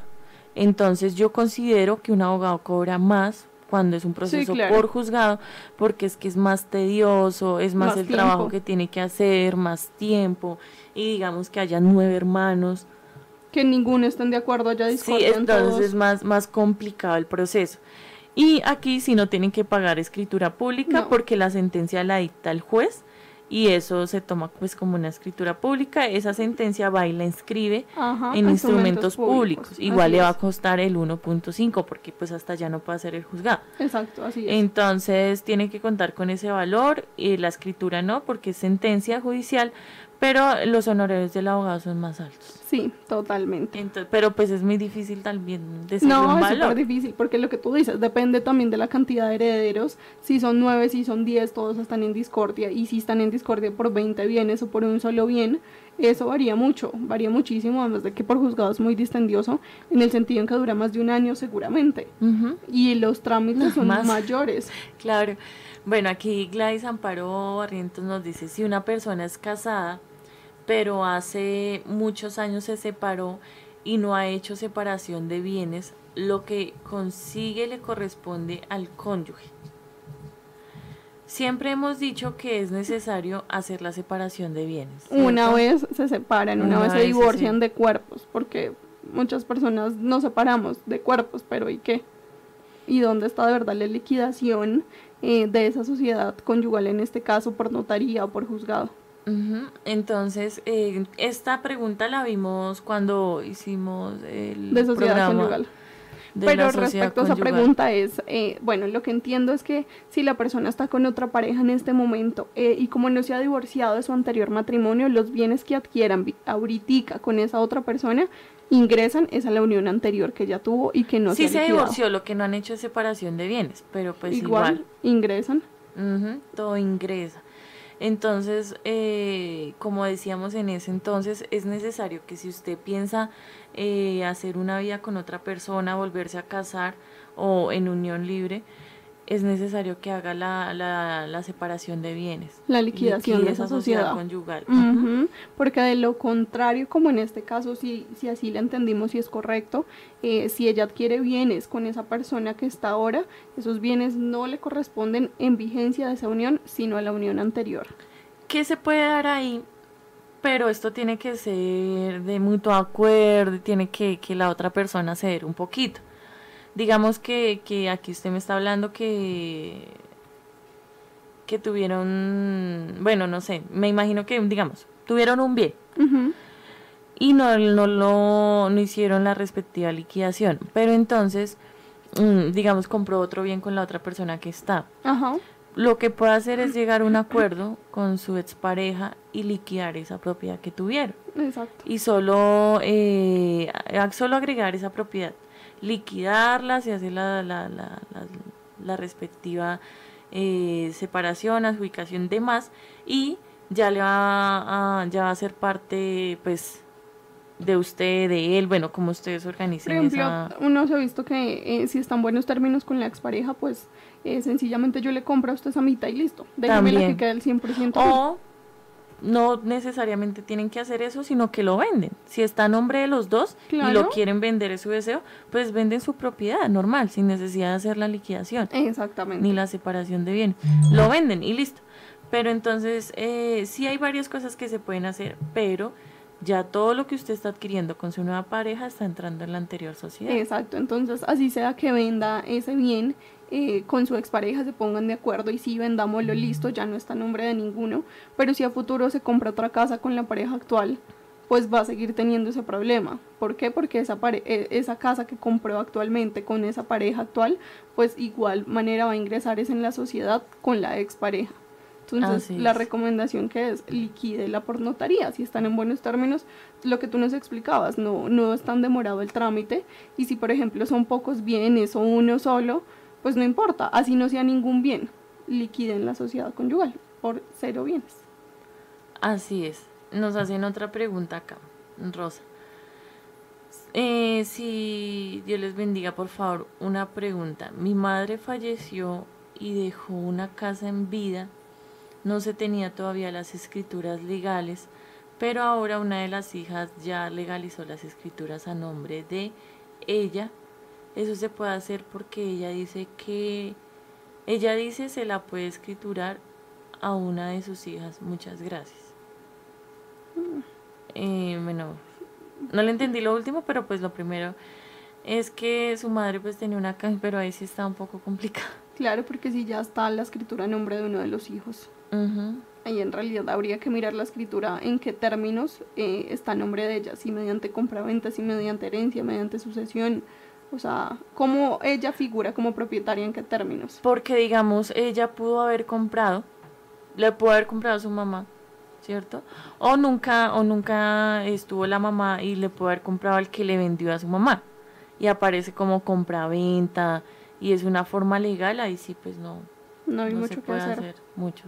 Pero sí habría que revisar necesariamente la escritura para saber en qué términos ella, ella aparece ahora como propietaria. Así es. Porque si finalmente eh, no la compró efectivamente, sino que pues no sé, de alguna forma em, fue y ella hizo los trámites ante la ante, ante notaría eh, y demás, pero no es que la haya comprado como tal, pues en ese caso la casa sí pertenecería o haría parte de la herencia y entraría todos los herederos. Así es. Entonces, si quiere, eh, Rosa Tole nos puede dejar su número de teléfono y pues sería mi revisar bien esa escritura. Igual si no la tiene, la puede ir a pedir en la notaría. Ah, se sí. la dan a cualquiera. Listo. Entonces, Dios les bendiga. Yo tengo casa en Bogotá donde puedo ir para saber el valor que tiene mi casa para poderla vender. Bueno, esto es... No, el así. catastral, eso por internet se puede solicitar. Digamos, eh, usted paga el impuesto cada año, ¿no? Ahí le sale un avalúo catastral. Pero pues, digamos, las casas no se venden, la mayoría no se vende con ese porque catastral es muy bajo. porque es muy bajo. Entonces, el valor comercial por el que se vende llega a ser el doble o a veces el triple. Ujú. Pero si quiere solicitarlo eh, en los CADE o en los superCADES de las localidades, eh, ella puede ir eh, y, obviamente llevar los datos, que mínimo tiene que ser el, el número de tradición eh, del inmueble y las cédulas obviamente de los propietarios y con eso le expiden el, el certificado catastral. Es más Así es. sencillo, en un CADE. Listo, por aquí nos hacen una pregunta. Ah, bueno, en un CADE, pero pues si quiere, pues puede consultar con una inmobiliaria o algo así para poder hacer los trámites correspondientes y que pueda vender. Sí, por lo que tú dices. Si no tiene mucho conocimiento y demás, pues sí, pero pues digamos que vaya ya tal inmobiliaria esto, pues es difícil, Es difícil, pero sí, lo que tú dices es una buena recomendación. Siempre la evalúo. O hay catastral. personas que se dedican también a, a eso, a la compra y venta y ayudan y demás, son intermediarios. Y el avalúo catastral generalmente lo que tú dices eh, está muy por debajo. Entonces en algunos casos puede ser que no, no beneficie tanto. Por eso es mejor que revise el avalúo si está acorde con lo que ella mencionó, con lo que ella desea y, y espera que su bien así mismo vale, pues está perfecto. Es que esa es otra también, porque pues su merced es la única que sabe cuánto ha invertido, cuánto ha gastado para la construcción de ese bien o lo que le costó. Y pues usted también, conforme a lo que le salga en el avalúo, puede hacer, puede poner su porcentaje y decir, no, yo la vendo en tanto, ¿sí? Entonces aquí nos hacen una pregunta, pero pues esta es laboral. Mm. Pero no, no la vamos a responder hoy y le digo al, Ba- al Bali Morales que nos deje su número telefónico porque pues estamos respetando que estamos solo en sucesión. Así es. Sí, igual es algo de una pensión, pero nos puede eh, llamar, eh, nos puede dejar su número, nosotros le llamaremos. Yo sé que es como que está muy preocupada, es de urgencia, pero tranquila, puede dejar tran- al Bali. Yo creo que es una mujer o un hombre, pero no sé. Bueno, Entonces nos puede dejar, dejar nos el puede dejar su número y, y nosotros les colaboramos, ¿sí? O sea, nosotros les colaboramos en cuanto estén nuestros conocimientos y en la asesoría. Exactamente. Digamos, si ustedes desean iniciar un proceso, digamos, estamos hablando de sucesión o esto de La pensión pensiones, desea iniciar el trámite de ejemplo. ujú, o solicitar su pensión, eh, digamos, no es así como, ay, no me ha dado colpensiones, no me ha dado la pensión. O sea, usted tiene que hacer un proceso respectivo, ¿no? Pero entonces es necesario eh, que ustedes sepan que aparte de la asesoría ya hay cosas que se deben manejar procesos y pues ahí sí ya se cobran honorarios. Exactamente. Por la llamada que les vamos a hacer, no. Porque pues para eso estamos, para servirle y tal vez quedaron con muchas inquietudes. Hace ocho días las hermanas quedaron con mucha inquietud, inquietudes, pero del tema. Del- y de lo que hablamos en el programa. Entonces, claro que, que ahí les pudimos colaborar.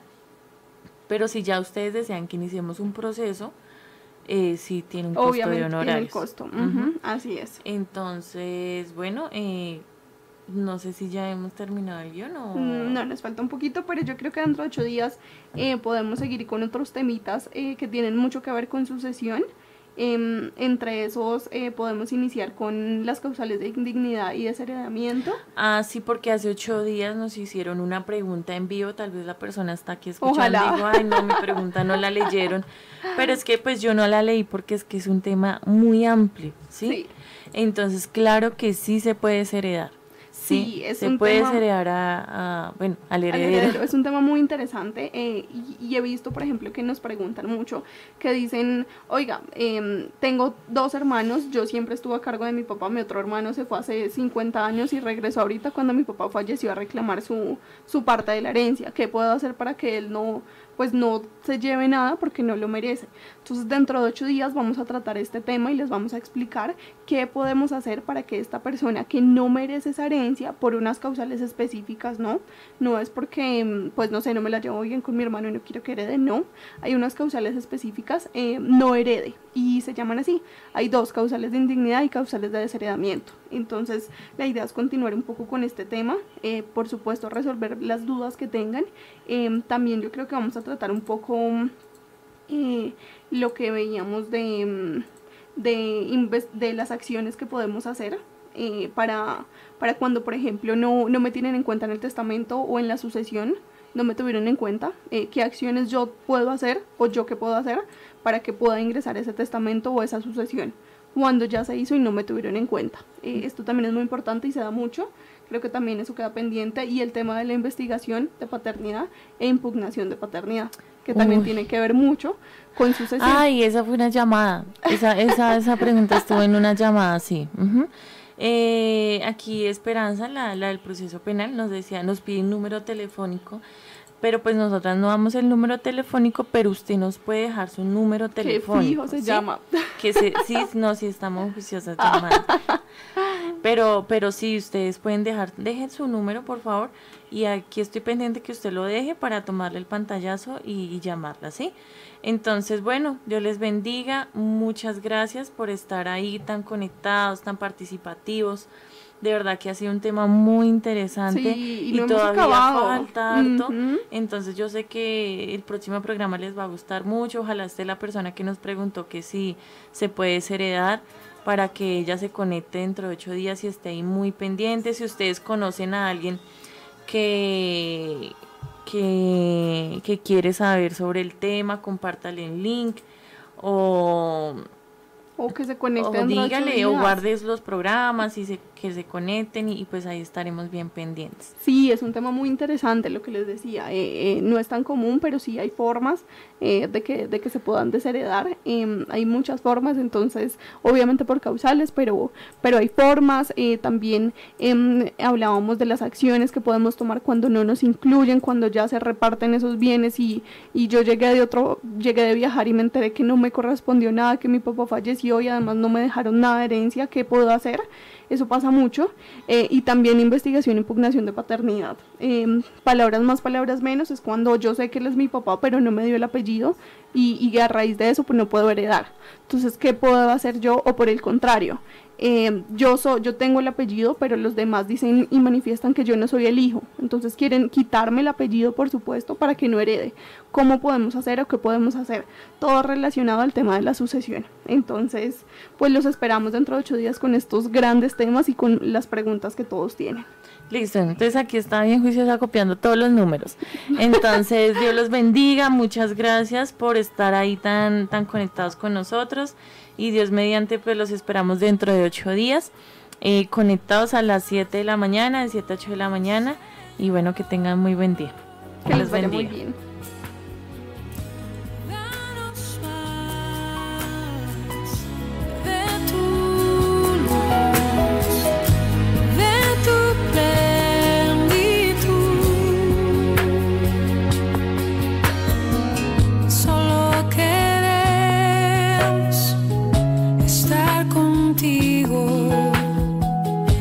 shepherd.